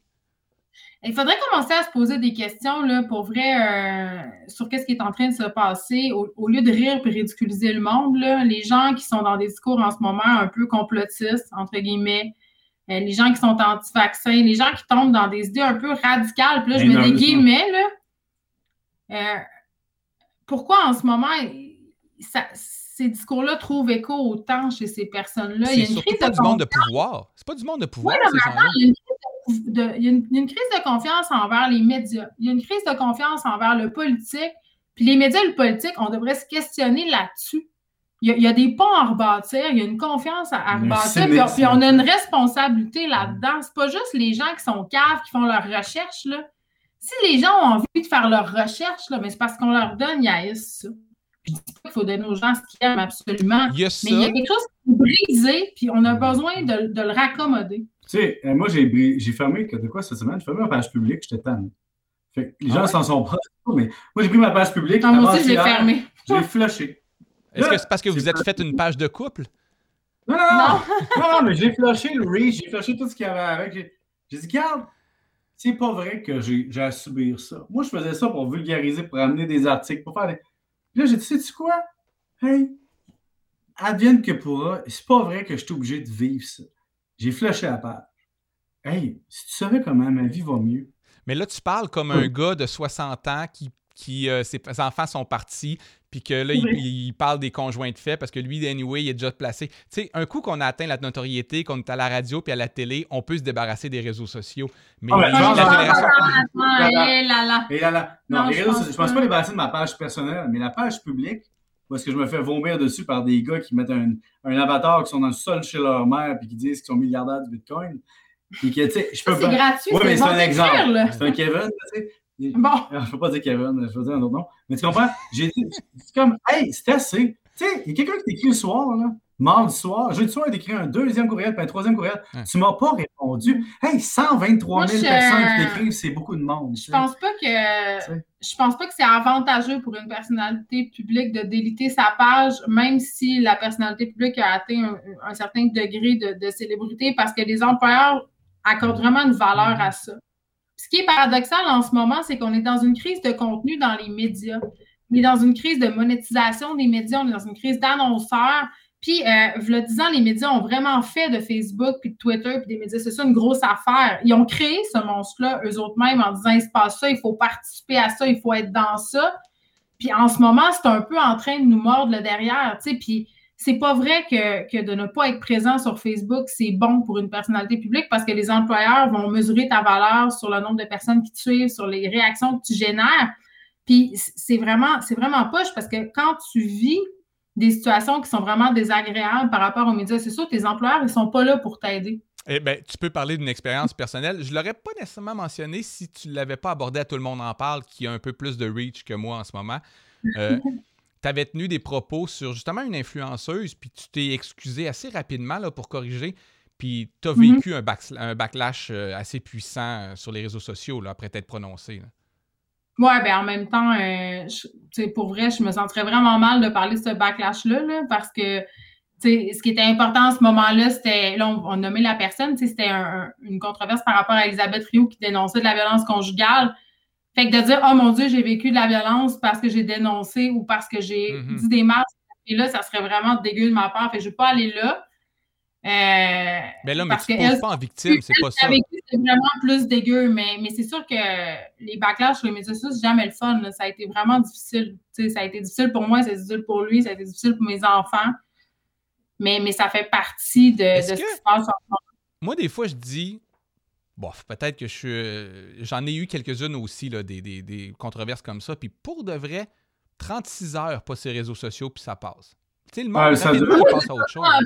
si tu regardes pas, ça n'existe pas. Ouais, mais tu sais, quand le problème, c'est tout le temps tous les médias qui se nourrissent du clickbait. C'est ça, je te dis, c'est ça. Fait que là, tu as 24 heures. Tu sais, après 36 heures, ça va être bon, on va passer à autre chose dans notre vie. Sauf qu'après 36 heures, quelqu'un d'autre, quelqu'un d'autre qui en parle. Une autre entrevue, une autre entrevue, finalement, tout le monde en parle. Bon, on recommence. Là, à un moment donné, tu te dis, attends une minute. Puis là, ça ne te sert à rien de, de de contredire les faits que les gens disent, ça veut juste en venir. Non, mais moi. T'es condamné, mais- à, condamné Ouais. à, Non, mais condamné à rien faire. ça, c'est un cas très précis là, euh, où j'avais dit vraiment des choses inacceptables, puis dégueulasses, puis arc. Là. Tu sais, Ça, ça, ça, c'est une chose à part. Tu sais, je peux pas parler de la violence sur les médias sociaux par rapport à cette histoire-là parce que dans ma tête, cette histoire-là est dans une boîte. Mhm. J'ai dit des choses dégueulasses, c'était dégueulasse, j'ai reçu un backlash parfait. Tu sais, ça, c'est ça. Mais dans un autre ordre d'idée, dans le cadre de mon travail régulier, là, euh, de la haine que je reçois au quotidien ou de la haine que je reçois de, de la part de d'autres chroniqueurs, d'autres personnalités publiques qui vont comme engendrer des phénomènes qui vont faire que je vais avoir euh, tout à coup 40 000 hommes blancs en crise contre moi qui vont m'écrire je vais te violer puis tout ça. Ça, c'est pas normal. C'est pas normal qu'on me dise que ça vient avec ma job, tu sais, puis que le soir, quand je couchais chez nous, ben, je reçois ça, je reçois ça, puis, tu sais, mon employeur, qu'est-ce que tu veux qu'il fasse, tu sais, à un moment donné, euh, Ben, c'est- c'est- quand on dit que c'est l'envers de la médaille, l'envers- la rançon de la gloire, ben on légitimise ça. Mais c'est pas vrai, là. C'est pas vrai. Mais non, puis moi, j'ai arrêté, moi, arrêté d'accepter ça, c'est terminé, je suis désolée, mais moi, les messages de haine, les messages de, de viol, les messages de sexualité, tout ça, je les publie. Je les publie avec le nom, puis quand il y a des menaces, je porte plainte. Je porte plainte à la police, puis c'est univoque, puis c'est systématique. C'est ma responsabilité de le faire, il faut que ça cesse. Si tout Ben, le monde j'ai fait, fait arrêter trois personnes. Voir-le, occupe-toi-en pas, mais ces gens-là pe- peuvent continuer à faire ça, puis à terroriser les gens sur Internet, puis à pourrir la vie, parce que moi, j'étais curée de faire à croire que, genre, ah, on a une carapace, puis on est fort, puis ça Mais nous non. dérange pas. C'est pas vrai, ça nous dérange. Moi, je suis braille dans mon bain en boule en me disant, Chris, je suis tannée, ben, je dis pas ça. Tu vas leur donner, ils vont gagner. On est Non. fort, ça nous dérange pas. puis, euh. S'ils pensent ça, ils sont juste. Si tu Pire. si un intermédiaire qui est les réseaux sociaux que tu penses que tu penses que ça donne le droit de tout faire, je m'excuse. Si tu écris quelque chose en message privé au public puis t'es pas rien de dire en pleine face, c'est wrong. Ça Mais c'est même pas ça. C'est même pas ça, Pierre-Yves. C'est pas une question de. Moi, quand les gens disent irais-tu y dire en pleine face, on s'en fout qu'ils le disent ou pas en pleine face. Tu c'est au-delà de mais ça. En- dans la vraie vie, là. Ouais, les gens, choses- ils sont moins game de dire Ouais. les affaires. C'est comme moi quand je fais. Tu sais, là, c'est drôle, OK? Depuis le début de la COVID-19, on fait des entrevues radio au téléphone. T'es bien plus game au téléphone Ouais, oui. de challenger l'invité que quand tu l'as Ah dans ouais. la face. C'est la même chose sur les médias sociaux. Tu vas-tu voir tes spams des fois? Moi, je vais une fois de temps en temps. Ah, non. Encore cette nuit, là. Cette Là- nuit, encore cette Non, nuit, il est nuit, allé voir ses Non, spams. mais encore cette nuit, quelqu'un m'a écrit dans le livre. Tu vois les heures, hein? Tu sais, il est 3 heures du matin, Stéphane, il a pris un verre de Ah trop, puis là. Ouais, moi, les affaires sexuelles, c'est souvent. Mais t'es euh, bien trop sensible, Pierre-Yves. Là, t'as raison de dire que c'est pas un robot. Ça, c'est l'autre affaire. J'arrête pas de boire le Non, mais vin. regarde, les femmes, mettons, là. Les femmes- Moi, je suis une femme. Oui, des- Je m'identifie comme Ah, femme. excuse-moi, il fallait pas que je te définisse sexuellement. Euh, les filles reçoivent des commentaires sexuels d'une nature. On dirait, Ouais. on dirait que quand les hommes n'ont pas d'argument, ils leur parlent de comment je te ferais l'amour, comment je te, je moi, il n'y a jamais une fille qui m'a dit Je suis pas d'accord avec toi, je en tout cas, je t'en ferais passer. Tu sais, ça marche pas comme ça. Fait que les hommes, on n'a c'est pas comme cette violence. Moi, moi j'aimerais ça euh, qu'un psychanalyste puisse lire tous les échanges ou tous les courriels que je reçois. C'est genre, t'es une maudite crise de vache, salope, je te viendrai d'en face. T'es comme, Tu sais, quand même. intéressant. Ouais, mais Ouais. les gens, en fait, là, je pense que euh, ça témoigne. De, ça témoigne des dynamiques sociales parce que les gens, quand ils veulent insulter quelqu'un sur les réseaux sociaux, ils vont insulter par rapport à ce qui. La première chose qui leur vient en tête qui peut blesser. Fait que Moi, donc, pour eux, ils ont, ils, ont, ils ont compris que le sexe est- va être blessant. Fait que c'est intégré. là, Pourquoi chez Oui. les hommes? Ben, pas chez les hommes, ils vont utiliser d'autres choses. Moi, là, le gars, il, me- il y a un gars dernièrement qui m'écrivait puis il me traitait genre de, de femmelette. Genre de gars pas, pas très masculin, genre. Puis je trouvais ça fascinant de voir que dans son univers, c'était une insulte. Ouais. Mais t'as dû rire, t'as dû juste fermer le courriel. Ben, non, j'ai pleuré comme une femmelette. Non, non. non, ça m'a pas atteint, ça, mais... Socialement, c'est pas acceptable. Mais oui, c'est acceptable, arrête. Bon, hey, euh, ben, j'avais un dernier sujet, puis je voulais pas dépasser 22 heures. Fait qu'on va essayer de faire un dernier sujet pour avoir l'air d'avoir parlé d'actualité. Les enfants en haut, en bas âge, qui sont pas couchés, on les a laissés à l'abandon. Ils, la jouent- relâche. ils jouent à des tablettes et à des jeux électroniques. Et ils vont être brisés. Je pense que oui. Comment? Mais là, est-ce que, est-ce que vous aviez vos enfants toute la semaine, vous? Est-ce que ça a été une semaine de relâche en garde partagée ou... euh? À partager, ouais, on les a depuis mercredi. Moi, ils ont fait du ski avec leur mère, puis ils vivent la, la vie ordinaire avec leur père. Mais non, on leur fait une cabane à sucre dans Ouais, le Demain, on a fait une cabane à sucre. L'extraordinaire, c'est dans les yeux de la personne qui regarde, OK? Hey, passer- quand est là des pauvres, c'est moi. Je t'avais passé au Parc Lafont, c'est c'est la féerie de Noël. Vas-y. Non, je vous laisse. En fait, je pourrais pas être là, honnêtement. Je trouverais ça super intéressant. On. Hey, pourquoi, pourquoi Cogeco puis Québécois s'allient pas pour vous faire un podcast toutes les deux, genre? Pourquoi ils nous donnent pas une émission? Moi, je pose la question. On serait extraordinaire. Moi, écoute, écoute. Broadcasté aux deux places. Non, mais on parlerait toujours en même temps, ça serait terrible. Mais Jeannette Bertrand avait un concept extraordinaire. Moi, j'adorais ça. Là. Elle faisait une émission de radio sur l'heure du midi, OK? Euh, T'es né? Non, je t'ai pas née. OK. J'adorais ça. Non, mais on peut le réécouter. Ouais. J'arrive, il, il faut toujours que les, les affaires qu'on raconte soient vraiment justes, mais ça marche pas dans le cas parce que moi, je suis une auteure, fait que j'invente beaucoup d'affaires. Tu comprends? Jeannette Bertrand n'a jamais existé puis elle n'a pas eu d'émission. Non, c'est ça. Fait que elle, son émission de radio, elle animait, elle animait, puis là, les enfants arrivaient pour dîner. Là, c'est comme, OK, euh, il y a du jambon dans le frigidaire, puis là, Jean, son mari arrivait, puis c'était comme une espèce de chaos extraordinaire. Moi, je rêve d'une radio comme ça qui redevient de même. Radio Famille. Parce que c'est ça, la radio, tu sais, c'est- c'est dans la vie du monde. Connaissez-vous, euh, euh, comment ça s'appelle la nouvelle application Clubhouse? Hein? Ah, c'est le nouveau réseau social. Le niveau Mais je, comprends, pas- je comprends pas vraiment. épices, C'est pas les épices, mon amour. Ouais. Je comprends pas vraiment c'est quoi. C'est La base. en fête 2021. Non, mais Clubhouse, là, c'est comme un réseau social de podcasts en direct. C'est-à-dire que tu t'inscris, tu as l'application sur ton téléphone, puis tu peux écouter des, des émissions ou des conversations euh, de gens. des fois, ça peut être des experts dans quelque chose, puis tu, puis tu vois qui est dans la room, tu vois qui les sont les autres personnes qui écoutent. La-. Oui, ben le modérateur de la room ou de la chambre peut donner la parole à- aux personnes qui écoutent ou à certaines personnes. Tu lèves la main si tu veux parler. C'est un- l'autre à la table d'à côté, mais en temps réel. Ouais. Ça? Ouais, exactement. Ben moi, j'aime pas. Moi, je- Quand les commentaires les prises. On verra si ça marche, là, mais c'est juste que ça pourrait ressembler à ce que tu viens de décrire. Tu, sais, tu pourrais t'en partir un. euh, tu pourrais te partir une room où c'est ta vie en vrai. Non, mais ça, Louis, là, on va arrêter là tout de suite. Ce point-là, c'est faut monétiser puis les podcasts, tu le sais. Euh, c'est sympathique, tu te bâtis une valeur. C'est ça sympathique. Ça, c'est l'insulte d'un comptable. Quand un comptable veut insulter quelqu'un, Oui, il dit votre projet est sympathique. C'est comme quand tu veux, quand t'aimes pas un livre, tu fais ce particulier. Excuse-moi, juste une anecdote là-dessus. Quand j'étais engagé au cégep, j'avais une entrevue. Et quand tu as une entrevue au cégep, c'est parmi tes pairs. OK? Donc, pas tes pères, tes parents, mais les, les gens de ta profession ou de ton On n'est pas des idiots. C'est correct. Non, non. Hey! Il y avait une expert. Hey, je vais aller faire pipi. avait- Non, tu peux pas aller là pour vrai. Hey, Hey, Geneviève, on, finit dans deux minutes. Ah, pour vrai? Ok, Ouais. je reviens. Hey, Il y, avait, pas faire il, y avait, pipi. il y avait un expert de marketing, puis là, elle avait dit Toi, le marketing, t'en penses quoi? Je dis Ben, le marketing, c'est sympathique. J'avais dit. C'est très condescendant. Non, mais c'est sympathique dans le sens que. Louis, est-ce que tu peux vivre de ton podcast? Ou de ta, Ben ta- ta Facebook? Oui, check, il est dans le sud. Ouais, tu vois, Ça coûte pas cher ici. Ça me coûte euh, 800$ piastres la semaine. Là, j'ai Ouais. nourri. C'est super nice, mais pas monétaire. Fait que là, en plus, les podcasts se multiplient. Il y a de- Si plus tu multiplies les podcasts, moins il y a d'argent par podcast. Ouais, donc mais, attends, mais Pierre-Yves, je, je- ça me dérange pas que tu aies dit ça.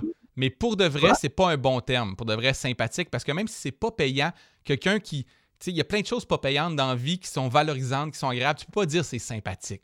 Pas m'écrire du Mais théâtre. sympathique, c'est c'est une façon euh, financière de dire c'est le fun, mais c'est pas rentable. Mais c'est Ben, exactement ce qu'on te reproche. C'est mon Il, il- moi. il Moi, vient, quand- il vient exactement de dire ce qu'on lui a reproché il y a deux minutes. Moi, j'ai- moi, sympathique, c'est pas méprisant pour moi, mais bon, si vous le prenez comme ça. Non, mais si tout le monde. Mais pour lui, c'est pas méprisant, mais tout le monde le prend comme ça, mais pour lui, c'est pas ça. que Hey, hey, écoutez-moi, je veux juste vous dire, parce qu'il va falloir mettre fin à tout ça, mais Ah, vous rencontrer ah, aujourd'hui ce soir, c'était sympathique. Vous avez Ah. été vraiment. C'est vrai que c'est J'aime sympathique. Hey, j'ai adoré ça. On n'a pas parlé beaucoup d'actualité. Il y a des gens qui, qui l'ont remar- qui l'ont noté, mais honnêtement, moi, ça a vraiment bien meublé mon vendredi soir. Puis j'ai été très content de vous parler toutes les deux. Vous avez une super belle chimie, c'était vraiment le fun. C'est ça qu'on est C'est désolé. parce qu'on est peut-être. Nous autres, on est trois. Dans le moment, on est sûr qu'on est trois. Tu sais, les gens ne réalisent peut-être pas, mais quand tu fais un affaire de même, tu réalises pas que, oh, il y a- il y, a des gens qui, qui écoutent en même temps, puis que là, tu vas être jugé là-dessus. On en revient à Big Brother. On oublie les caméras. C'est ça. Je suis François Lambert, mais avec Est-ce moins que- de cash. Est-ce que vous allez stresser pour des choses que vous avez dit au début? là? Est-ce que vous allez repasser à travers le, le- le podcast après Ben ça? ouais, les- J'arrive sur que oui. Ouais, c'est sûr qu'il y a deux affaires que j'ai dites, comme par exemple, je dis, tu sais, quand j'ai parlé de cancel, quelqu'un, c'est parce que je voulais pas, j'ai fait une erreur, j'aurais pas dû, fait que là, j'ai. Ouais, c'est pas la chose la plus c'est- grave parce que le monde a compris ton malaise. T'étais tellement mal à l'aise que le... C'était beau, hein? vu la clope, C'était beau à Ce que je veux dire, c'est que moi, je suis un- moi, j'ai été élevé dans la religion catholique, tu comprends? Je suis très miséricordieux. Fait que, j'ai beaucoup de misère à détruire la vie de quelqu'un Allez en paix! pour une virgule, pour, pour- pour un moment de vie. Tu comprends ce que je veux dire? Oh, oui, je J'ai beaucoup comprends. de misère à faire le monde sur le bûcher. Parce que quand j'ai été élevé, euh, Ok, tu veux vraiment parler de cancel culture, mais non, non, non, oublie ça. Non, mon père, Giordano Bruno, on l'a vu sur le bûcher, puis je me C'est dis, on ça. recommence-tu en ça. 2021? Je suis pas sûre. Moi, Eh je oui, regrette, moi, je regrette rien. Je viens avec les conséquences de ce que j'ai dit. Puis qu'est-ce que si je dis de la merde, ben, je Ben, m'excuserai. Ouais. Ben moi j'aime ça, Ouais. puis je trouve ça inspirant. Moi, c'est pour ça que je pense que vous avez une belle dynamique toutes les deux, euh, parce que je pense que vous pouvez vous, vous pouvez vous apprendre un peu. Puis je pense que je vais me partir un podcast de couple finalement, où je vais recevoir toujours Oui. des couples. La semaine Non, mais prochaine, ta blonde, là, euh, ma blonde, elle ne veut pas venir ici. Ma blonde, elle n'aime pas ça pas- passer à tout ça. Ça ne ça l'intéresse pas vraiment. Elle a le droit. non, mais, Elle est ouais. libre. non, mais Bien. dis que tu peux l'aider, à- que ça t'aiderait à Ça monétiser. l'intéresse pas. Ah, Eh, Honnêtement, ma blonde, elle veut juste que je sois comme heureux, mais elle s'intéresse pas tant que ça aux choses que je fais. Elle aime pas tant que ça Comme les moi choses que je fais. ça fait-tu de la Comme moi, peine? vraiment. Ça fait-tu de la peine? Non, pas du tout. Moi, tu sais, j'ai une blonde qui travaille dans les médias maintenant, puis je t'avoue que ça. Je travaille dans les médias maintenant. Non, mais moi, virgule, la, la ponctuation.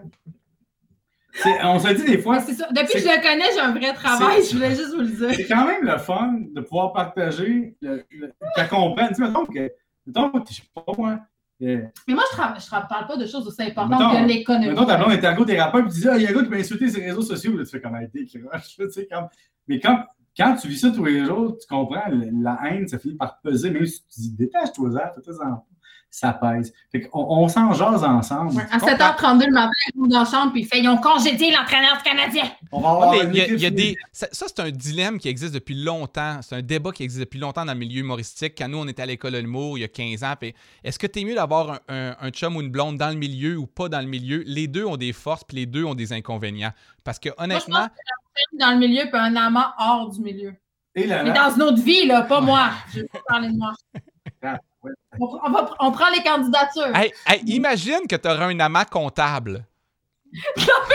mais Geneviève, elle Un amant fiscaliste. Geneviève, elle dit tout le temps, les comptables, c'est une table inexplorée. C'est vrai. Moi, je serais la meilleure pub pour les comptables. C'est malade. Tu leur fais boire deux verres puis ils deviennent comme des loups-garous. Ben oui, Hein? mais c'est pour ça que leurs parties sont bons. Ils supportent pas l'alcool, ils font de la loups-garous de coke. Wall Street. Hey, sais-tu comment tu fais le party dans un party de comptable? Non.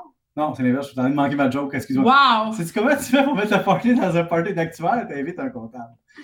Ah ouais. Hey, Colin, la- le- comptable à- au jour de l'an, il y a deux ans, puis il y avait juste moi de costumé. Fait que je prends des notes.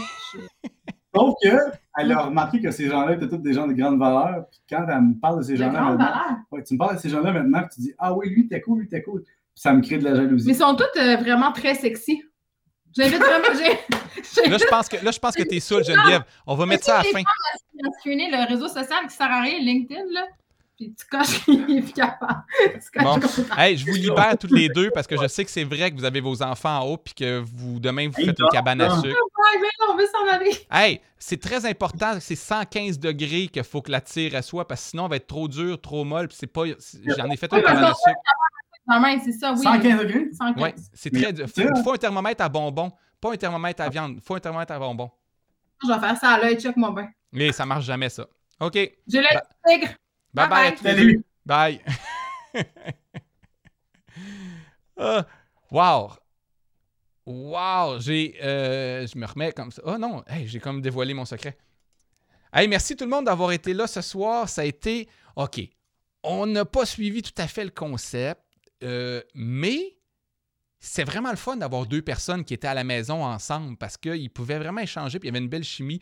Je me suis senti chez eux. Je me suis senti, c'était le fun. Moi, j'ai aimé ça. J'ai vu euh, qu'il y a des gens qui disaient comme ah, parlez pas vraiment d'actualité. Désolé, c'est vrai, je suis d'accord, c'est pas le concept, mais euh, disons que c'est un épisode spécial. Puis moi, je me suis amusé. Alors, j'espère que vous vous êtes amusés aussi. La semaine prochaine, comme je dis, je travaille sur le fait de tr- peut-être être en présentiel. On verra. Je sais pas encore. Je veux rien promettre la semaine prochaine ou dans deux semaines ou dans trois semaines. Je promets rien. Aïe aïe. Euh, je vous souhaite une bonne fin de soirée, bon vendredi, bonne fin de semaine, bonne fin de relâche. Je ne sais pas si tout le Québec est en relâche en même temps. C'est une question parce que quand j'étais jeune, moi justement au Saguenay, les villes n'étaient pas toutes en même temps en relâche, mais je pense que ça c'est. Tout le monde est rendu en relâche en même temps maintenant. Anyway, merci tout le monde d'avoir été là. Très content. Euh, bonne fin de soirée. Bye.